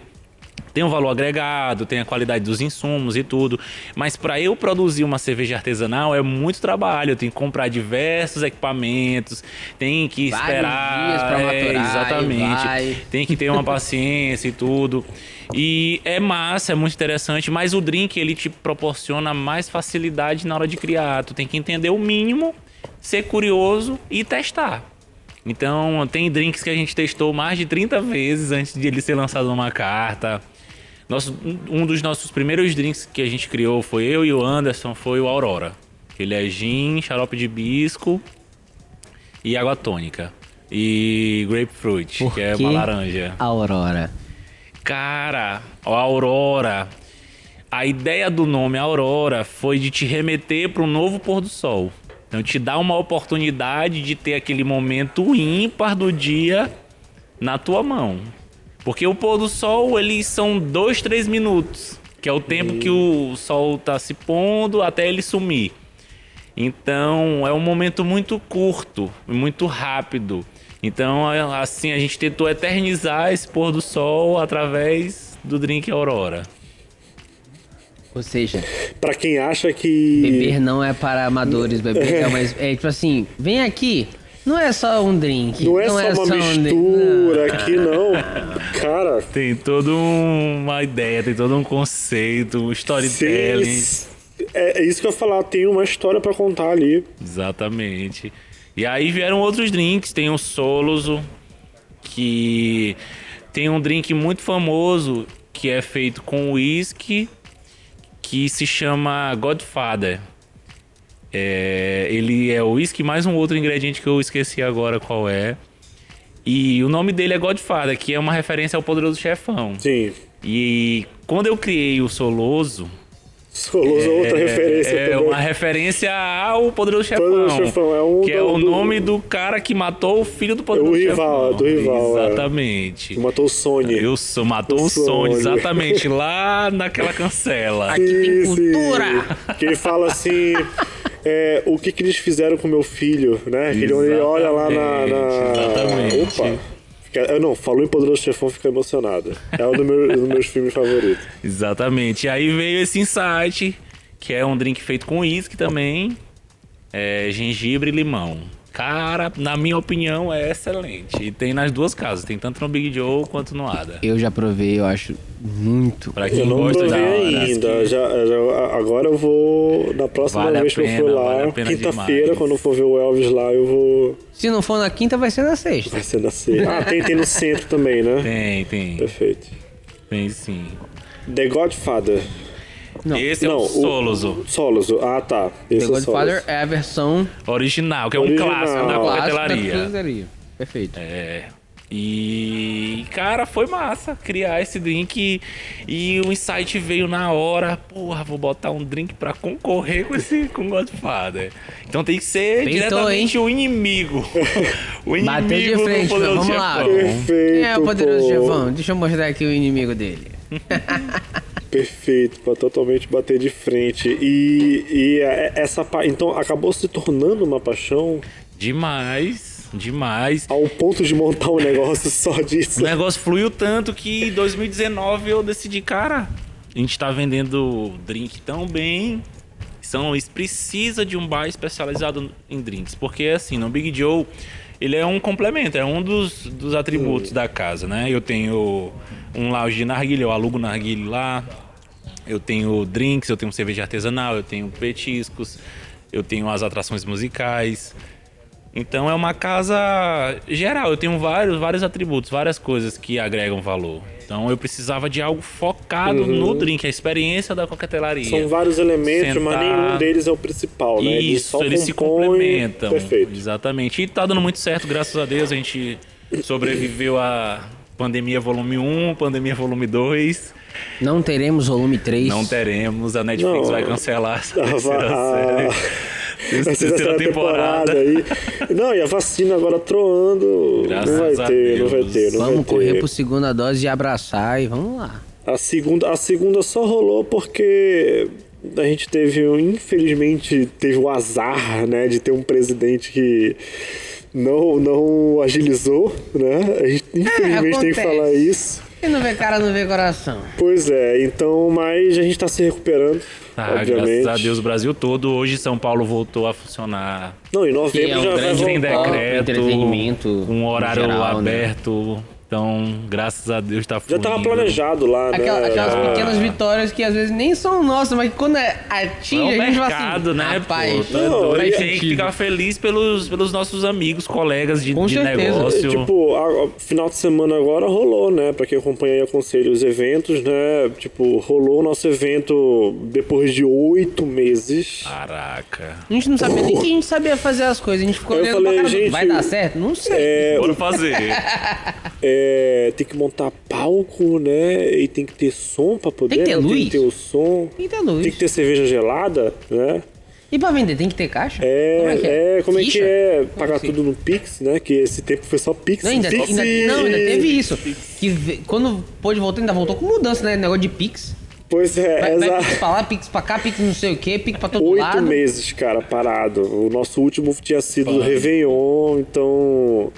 Sabe, eu Bem acho sofrido. que de todos, assim. Ainda cancelamos um evento esse ano, né? Que tava marcado pra fevereiro. Foi quando rolou o volume 2. Vo- né? O, o volume 1 veio, deixou a gente balançado. É. E ficou mais tranquilo. O volume 2 veio, a gente falou assim, "Eita, É. bora ficar quieto pegou, aqui. porque- Bora, bora se sentar. Antes disso, a gente tinha feito o, o, o Refresca, que tinha sido a, a primeira volta, entendeu? Que a gente tinha feito a Refresca.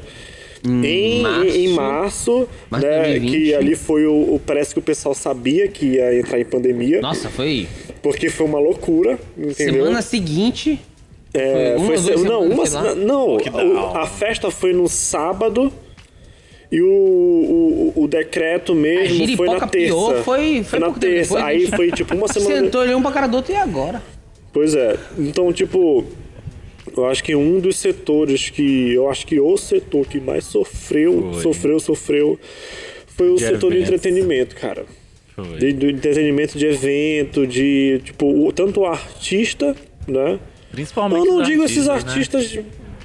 Artistas Stop. os tops, esses estão acima, eles estão no Olimpo, entendeu? Eles não estão aqui, nós Um como... nível de segurança financeira É, muito. sabe? Não Saca. duvido que se apertaram, mas não se apertaram É, tanto não, é, quanto quanto a gente, entendeu? outras, o- o- outros patamares Pois é, então, Né? tipo, agora a galera que tá aqui, que faz evento, sei lá, pra 200 pessoas, fazendo evento, que artista que toca no, toda semana no Big Joe. Exatamente. Ou, ou artista que toca Essa numa vez. ficou no- desamparada, né? Totalmente desamparado. Sofreu foi todo mundo, né? Toda uma cadeia de trabalho, porque assim. Porque A, a gente trabalha profissionais. literalmente. Entretenimento trabalha com pessoas. Sim, e tu não poder ter acesso às pessoas, eu acho Mas que. o legal foi Cara. ver como é que o setor de entretenimento tentou se reinventar, criou algumas janelas, algumas portas, por exemplo, cinema.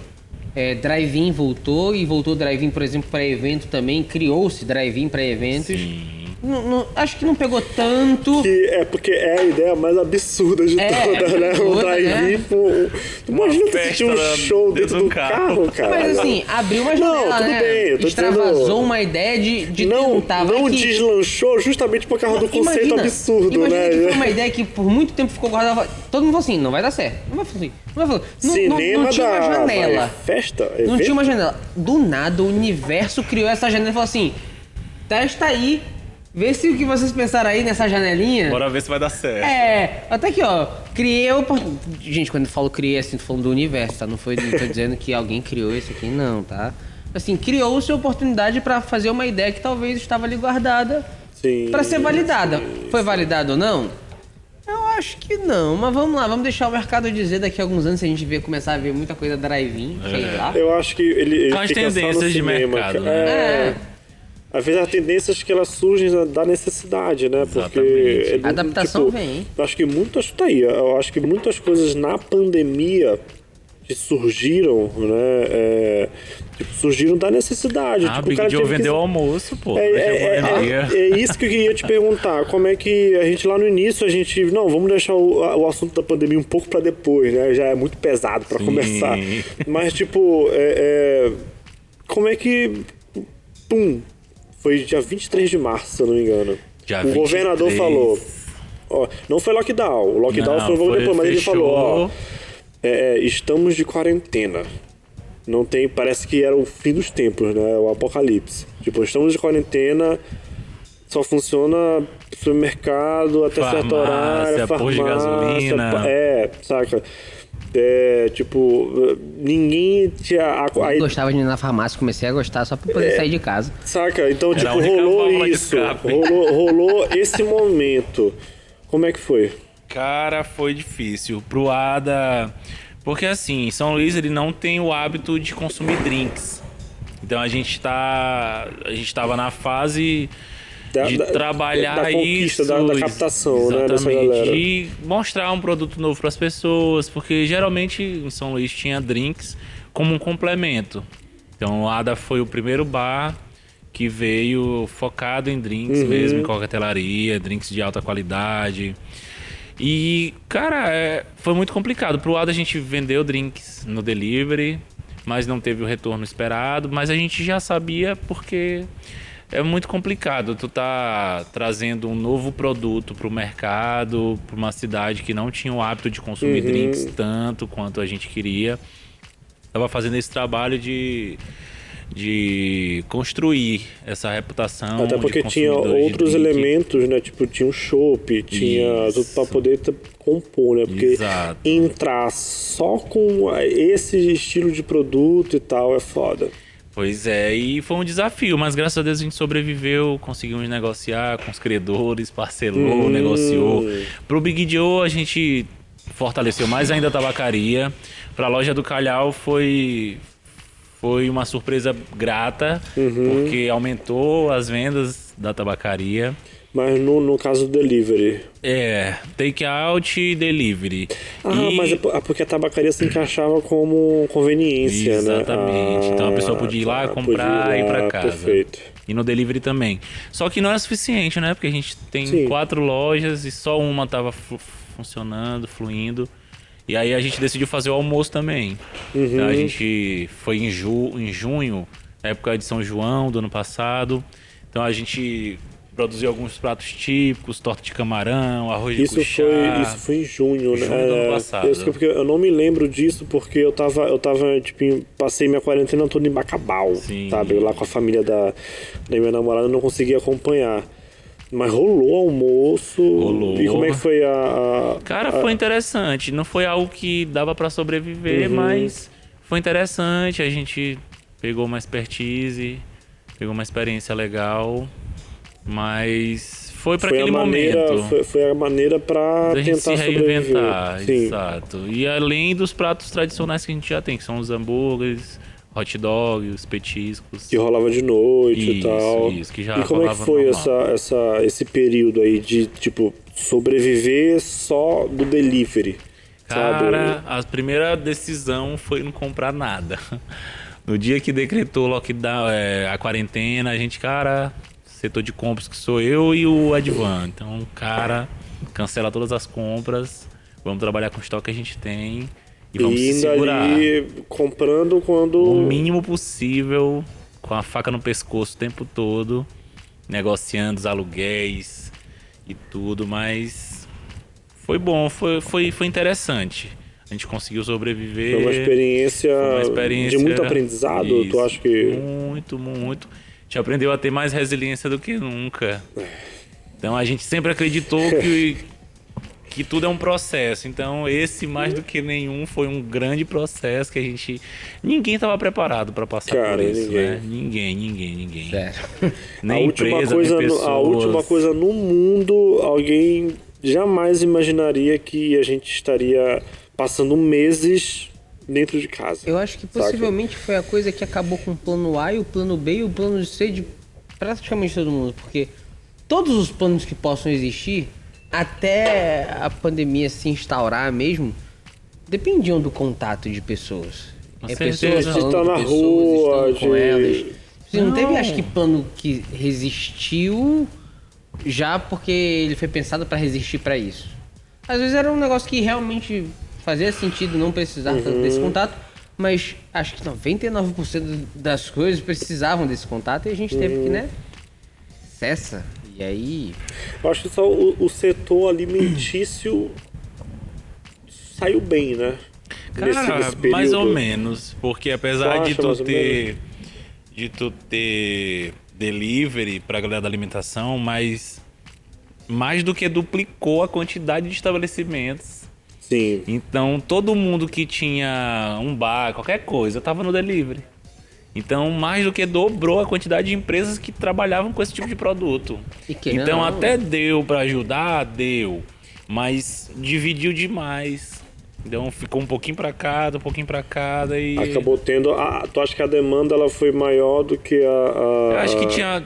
Ou nesse a período. oferta foi maior do que a demanda. Isso, porque muitas empresas que nem trabalhavam com delivery entraram para tentar sobreviver. E lógico que isso é uma forma de tu tentar manter tua empresa em pé. Só que justamente por ter entrado tanta gente junto, eu acho que tirando os grandes restaurantes, o resto da galera tava conseguindo pagar as contas e olhe lá. Essa que é a realidade. Porque, por exemplo, se tinham 50 restaurantes no iFood antes da quarentena, Uhum. durante a quarentena foi para 100, 120, Sim, uma, sim. uma, uma Divide ainda suposição, mais né? o. Divide muito o mercado. Não, e fora que assim, se a gente pensa na base do mercado de gastronomia, é o produtor, né? É aquela pessoa mais. que, que vive mais no meio rural e que ela também foi afetada pela pandemia nos seus Porque- aspectos fisiológicos e tudo mais. Tipo assim, ah. É uma cadeia, a né? pessoa que É parou de cadeia, produzir exatamente. porque não tinha mais condição de saúde, porque agravou, então já vai ser um- uma pessoa É uma menos cadeia. contribuindo para fornecer o insumo base daquela cadeia produtiva. Então, a quantidade de reflexos é tão grande, os desdobramentos são tão mais profundos do que a gente pode olhar só por cima, que assim, não é só porque, ah, parou entre... é, pandemia parou o entretenimento só porque não pode aglomerar. Não, não, não é só por isso. É, Foi, foi além.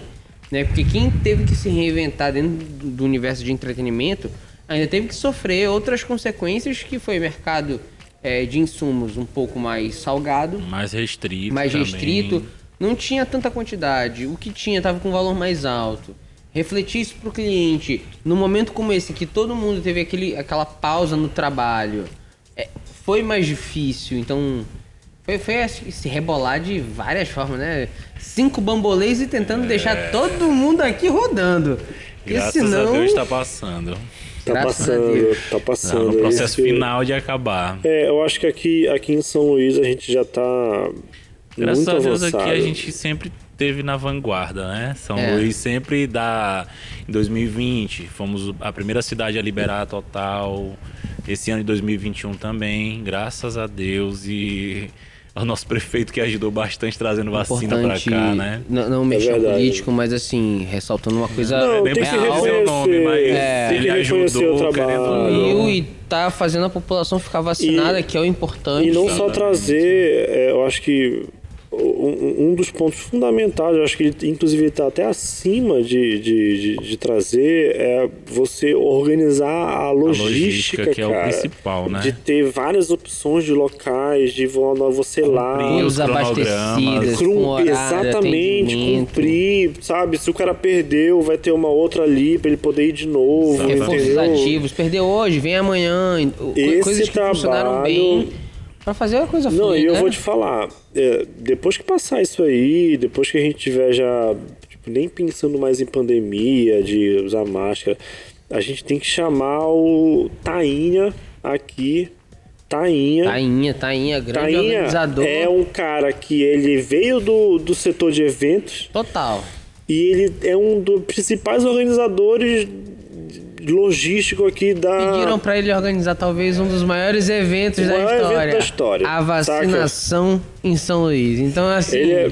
tá ele e o, parabéns. eu vou dizer que é ele e o outro lá, o, o, o, o Henrique. Sim. né? Henrique, Henrique Almeida. Né? Henrique Almeida que deve ter chamado, porque ele, ele é o, tipo, secretário de alguma coisa lá, enfim. É, mas, tipo, são pessoas que, sabe, que a gente tem que trazer aqui, cara. Bons pra- profissionais chamando bons profissionais pra fazer bons trabalhos e ajudar todo mundo. E veio, e eu vou. E eu, tipo, eu tenho orgulho de falar isso, porque veio do setor de evento, pô. Setor de evento. certeza, o cara tá acostumado a fazer show, acostumado a fazer festa, acostumado. E tá organizando, ou seja, é, tipo, do setor de evento tem profissional foda pra caralho. Tem sim, tem sim. Ao Demais. ponto de organizar uma, uma vacinação. Vacinação que tava até outro dia pegando a galera Embolada. de 17 anos, 12 anos já tava, não sei. Já, Já nessa foi além, etária. cara. A gente tá, tá- vai chegar já já em recém-nascido. Botar pô. a gente no lugar e chamar as pessoas pra ir pro lugar, a gente sabe fazer. Gotinha, gotinha. Vacina na gotinha. Vambora. E a produção, tem quanto tempo aí de produção? De. de... Eita, 10 minutos. Para, pra Isso, mim foi isso. 10 minutos de conversa, na Agora, realidade. agora é o momento assim, vamos no intrínseco, vamos lá na, na alma, lá no fundo. Ah, Exato. como a gente tá caminhando pro final, vou só te contextualizar. É, tem uma pergunta que a gente gosta de fazer, uma pergunta simples, ela é super simples, né? Mas ela vai, aí vai de você responder o quanto tempo tu tiver, né? né? Pode ser uma pergunta. Teve, já teve convidado que foi uma frase, resumindo uma frase, mas teve convidado que foi é, question- é, redação de Enem, entendeu? E, Então, sem prejuízo, é. Sem, não. A gente gosta de ouvir mesmo Eu gosto e, de ouvir, eu tô e dizendo partilhar eu tô, isso. Eu tô, falando- eu tô dando tá? esses parâmetros só pra tu ficar à vontade, Sim. entendeu? E eu vou deixar, já como é que é a primeira participação do nosso querido Eduardo Lopes aqui, né? Mais conhecido como Dudu Lopes, fazer essa pergunta pra você responder. Então, as Davizão, honras. Se você pudesse deixar uma mensagem pro mundo, mas uma mensagem que fosse realmente exibida para todas as pessoas do mundo, dos grandes telões, Times Square, o que for, qual seria a mensagem e o porquê dela pra lá? Cara, empreenda. Empreenda. Empreender muda a vida das pessoas. A gente tem formas de se expressar. Empreender é tu botar pra fora uma parte de ti, é tu eternizar uma parte de ti, a tua visão de mundo, como tu quer que as coisas sejam. Empreender muda a vida das pessoas porque te permite sair de uma classe A para uma classe X, te permite levar pessoas contigo, te permite crescer e ajudar as pessoas que estão do teu lado a crescer, te permite construir um mundo novo. É, empreender, eu acho que é a coisa mais transformadora que pode existir na vida de uma pessoa. E não é fácil, saca? Principalmente no começo, ninguém te conhece, ninguém vai abrir as portas para ti, ninguém vai te ajudar, ninguém vai te acompanhar.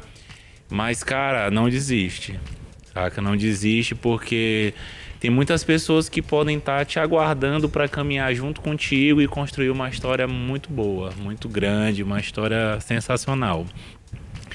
E basicamente é isso, cara. Eu acredito muito na força do empreendedorismo não como uma válvula de escape, não como, ah, eu não consegui ser engenheiro, eu não consegui ser médico, eu vou empreender. Não, tem que ser algo que tu queira mesmo, não porque tu não deu certo em outras áreas, mas eu acredito que tem que ser algo genuíno. É algo que tu realmente identifica uma necessidade, identifica um problema, busca um problema e traz a solução. Eu acho que é isso. Empreender é buscar problemas e trazer soluções. Basicamente é isso. Porra! Ouviu, quem registrou, registrou. Não, é eu vou te falar. A gente vai pegar esse trecho. A gente vai postar. Desculpa, mas a gente vai apostar na Conselho e vai patrocinar a gente. Eu espero só o livro agora. tá ligado? Eu espero aqui. Não, cara, eu, vou, eu vou dar um, um, abrir um parênteses aqui. Ele mandou uma indireta pra tu. E. Na hora que ele falou, olha, você pode encontrar alguém que possa caminhar junto, montar uma coisa nova e tal. Eu acho que foi bem direto para você. Vai conversar, Não sei. Ah, tá. Então, beleza. Na verdade, eu tô dando spoiler aqui, desculpa. Desculpa. Dei spoiler. Mas é isso, cara, que sensacional. A, a, eu acho que essa conversa foi exatamente aquilo que a gente falou pro pessoal. Olha, vai ser uma aula sobre o que, que é empreender, o que, que é empreendimento, o que, que é você lidar com pessoas, tipo, negócio Tirar uma e tal. ideia do bolso e falar assim, essa ideia realmente pode ser real e botar em prática, né? Eu vou te falar, esse é um típico episódio, vou te dizer, esse é um típico episódio, dá pra tranquilamente ouvir no Spotify, tipo, tu vê, tu tá ouvindo uma história de vida que é um puto de um exemplo para você querer correr atrás de algum sonho, de algum negócio, de um, sabe? A gente entrar na categoria negócio, daqui a pouco a gente tá perto ali do primo rico, dos sócios, do, do, do pessoal do G4, eu acho e tudo mais. Que, eu acho que o projeto que ele falou deu indireta para tu foi isso. Não sei, vamos Olha a ideia aí. Ainda tem uma história muito engraçada só pra já tá caminhando com vontade, final, né? Com vontade. O Ada, é, a gente chegou de São Paulo em 2019, fiquei com essa ideia de botar o, o bar de drinks e tudo. E eu me lembro e... quando ele falou que tu tinha ido pra lá pra, pra aprender Sim, e tal. Eu me lembro tu comentando lá no grupo. Foi pra São Paulo, aprendeu muita coisa, fez curso lá em São Paulo de gestão de bares e restaurantes. Inclusive, e aí quando eu cheguei. Muito da hora. Quando eu cheguei, tava eu e Dudu, a gente tava procurando o ponto e tudo. e aí a gente comprou o bar com dois reais na conta. A gente foi olhar o ponto. A história começou assim: o cara queria vender umas, uns móveis do bar. Sim, e eu tava sim, montando sim, a loja do Reviver. E eu falei com ele para comprar um balcão refrigerado. Que era pra botar na loja do Reviver. Quando eu fui conversar com o cara, ele, não, desisti de vender as, as peças. Eu quero vender só se for tudo. E o rapaz, depois vamos marcar. A gente marcou, foi lá, olhou, foi eu e Dudu. A gente olhou o bar, tudo. E o rapaz, eu vou comprar. Aí eu li minha conta assim, tinha dois reais. Eu, não, mas eu vou comprar. Ele não sabia que tinha dois reais, quem sabia era só eu. Aí ele, cara, eu vou viajar. Eu posso deixar a chave contigo? Tá fechado mesmo? Eu, meu moço, pois viaje, deixa a chave aqui. Tá é resolvido. Tá é comprado. Aí muito o cara, bom, e agora? Agora bom. eu vou ter que ir atrás. Tava eu e Dudu, a gente ia entrar com a sociedade, só que a gente ainda tava sem a grana, e tava só com o projeto. E aí eu fui pro Big. Liguei pra Chicão. Chicão, grande Chicão. Chicão, que é meu Nossa. sócio lá do lado. Um abraço pra Chicão. E aí, ele era meu cliente do Big Joe. Uhum. Desde o Big Joe do Calhau, bebia cerveja artesanal comigo, ficava conversando com ele, bebia alta cerveja, empurrava altas cervejas maravilhosas para ele. Ele sempre saía feliz e alegre. e aí, cheguei, já tinha oferecido umas três oportunidades de negócio para Chicão. Nunca tinha dado certo, nunca tinha topado e nunca tinha ido pra frente. E aí, nessa daí eu chamei, no mesmo dia que a gente olhou, foi numa sexta-feira. Ele foi lá no Big Joe com a mulher dele, a gente conversou, expliquei a ideia, expliquei o preço, tudo, tudo, como é que ia ser. Aí, rapaz, agora eu vou deixar vocês conversando, já eu volto. Aí deixa eles conversando lá um pouquinho. Voltei depois de 20 minutos. Eles, rapaz, vamos entrar. Vamos entrar, toparam. E aí dali pra frente é história. Eu convenci um cliente, que era cliente, virou meu amigo e agora é meu sócio. Sensacional, sensacional. A, sensacional. vida, a Ah, vida aí, vai Foi maior aí venda é o até hoje, eu vendi um bar. A maior venda. Sou um vendedor desde Veio um sempre. Inclusive, vendi uma ideia de um bar. Não, Vambora. e eu vou te falar, isso en- encaixa perfeitamente no conceito do que é a Big Joe. Você que é cliente da Big Joe, você pode se tornar um Nosso dos sócio. Saca? Só frequenta. Vem, vai lá. Pois é, pois é, sensacional essa história. Nossa. Sensacional. Faltava contar realmente, né? Realmente, Faltava. essa- essa é é porque boa. a gente, a gente conversou É sobre muita coisa, exatamente. É muita E história. a gente cara. sempre fala, olha, a gente não conseguiu conversar tudo e tem que vir aqui de novo pra gente conversar. Entendeu? Com tipo, certeza. a gente tá com esse projeto aqui, ele tá ali, ele, ele ainda tá engatinhando e ele ainda surgiu da ideia de vamos fazer. Não adianta mais esperar, não adianta mais. Teve versão final. O Teve tempo- só É, iniciar e falar assim: iniciar isso o aqui, é vambora. Vamos E não, eu digo aprimorando. que essa Melhor- aqui melhor momento ainda sempre vai ser agora. É, essa aqui é versão 1.3.4.5 E, que vai não, virar. e é a versão, tipo, beta ainda. saca? A versão Mas é beta bom, ainda que do bom, que a o gente importante pretende. é começar. Exatamente. Então, Botar pra rodar. é por isso que trazer pessoas como você, entendeu, pra cá, de trazer a história de vida, a história de negócio, de, de como lidou E com os visão do problemas, mundo, né, visão cara? do mundo, principalmente porque aquela metodologia lá e tudo mais, ela vem daí, vem da, da, da tua visão, da visão do, do Araújo de mundo, né? Então, pra gente é muito importante trazer. Saca, essa galera aqui. A gente já trouxe a Emily na semana passada, na última que teve, na verdade, na semana retrasada. Foi com a Emily, que é a da BBM, que é outra que montou outro bar, entendeu? Hoje a gente teria o Alex Palhano, né? Que infelizmente não pôde vir por uma questão de saúde, mas. Sim, sim, sim. Tipo, outra pessoa também que tem um negócio, que tem um Já bar, tá que anos vem e de anos anos e anos, sabe? Já fez casas. festa, já fez. Não só pra, por exemplo, bar, mas pra evento, que pra gente é referência, né? Que a gente pensa. A gente brincava de viver e evento ele já tava fazendo, Já rodando. tem Nossa, sonha- a gente demais, não né? sonhava, Nem o que, era uma sonhava. festa, o cara já trabalhava Eu já. sonhava então, só tipo assim, quero só concluir o ensino médio. Então trazer, vo- trazer vocês aqui, trazer você para contar essa história é não só pro público, que obviamente o público ele absorve muita coisa disso, Claro. né? Isso a ideia disso é justamente essa. Mas eu vou te dizer que a gente também aprende demais. Demais, pô. Mostra que é possível, sabe? É, é difícil, não é fácil, porém, é possível. Tem que tá Depende muito da disposto- gente, né? Tem que estar disposto a passar pelos altos e baixos. Porque muita gente acha que tu botar uma empresa é só flores. Vida de é só montanha ficar russa. sentado, Ele é o esperando os outros trabalhar pra de ti. MEI. Ah, tem gente que acha que dono de festa. É o- é o- tem, é o tem acha que famoso- dono de festa tá só no camarote. E não existe uma denominação mais forte ainda, que é o empreendedor de palco. É aquele cara que te ensina a fazer as coisas, que te ensina a Ah, empreender, meu que te ensina a trabalhar, mas nunca fez, nunca construiu nada. Tu já ouviu falar do CEO de MEI? Nossa. Já ouviu falar do CEO de MEI? É o mesmo, é o mesmo patamar do, É real, do é real. empreendedor de, de palco. Então, mas é, é- esse tipo de papo, ele é muito mais... é, tipo, dá pra extrair muito, muitas coisas boas do que, saca, num, nessas palestras e tal. Nada contra, as coisas tem, tem mercado e tal, mas eu acredito muito nisso aqui. Sabe? Com muito certeza. nessa, num Uma troca, bate-papo. tipo assim, a gente sabe os perrengues que a gente tá passando. Pois é, e Vamos pra, só quem, e, compartilhar e pra aqui. quem não sabe, tipo, consegue absorver muito, cara. Muito obrigado mesmo por ter vindo aqui. De verdade, a tua presença aqui. Mais uma vez, volte sempre. Vão ter outros episódios, Voltaremos. vão ter outros projetos de podcast que dá pra incluir, dá pra incluir essa conversa, esse tipo de conversa. Então, seja sempre bem-vindo. Eu Sempre, que né, Dudu? agradeço demais a oportunidade, uma honra aqui estar com vocês. E a ideia é essa, difundir a ideia do empreendedorismo como uma forma de tu crescer, de tu mudar a tua realidade. Saca? Não é só falar, não é só pela grana. Todo mundo tem que ser remunerado pelo seu trabalho, lógico. Mas eu acho que o principal é tu conseguir fazer o que tu gosta.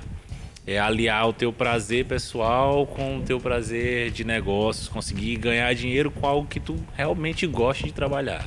Perfeitamente. Então eu adoro tabacaria, adoro drinks, adoro cerveja. Eu tenho que agradecer a Deus todo dia porque eu faço o que eu gosto, cara. E é isso. Perfeito. É isso aí, Cara, muito maravilha. obrigado por compartilhar isso com a gente. Muito com a obrigado. Nossa galera. Isso, Absurdo. muito obrigado a todos que participaram aqui dessa conversa. A gente teve um atrasozinho aí, né, de uma hora, mas foi por Problema falta de técnico, energia. né? Faltou né? aqui.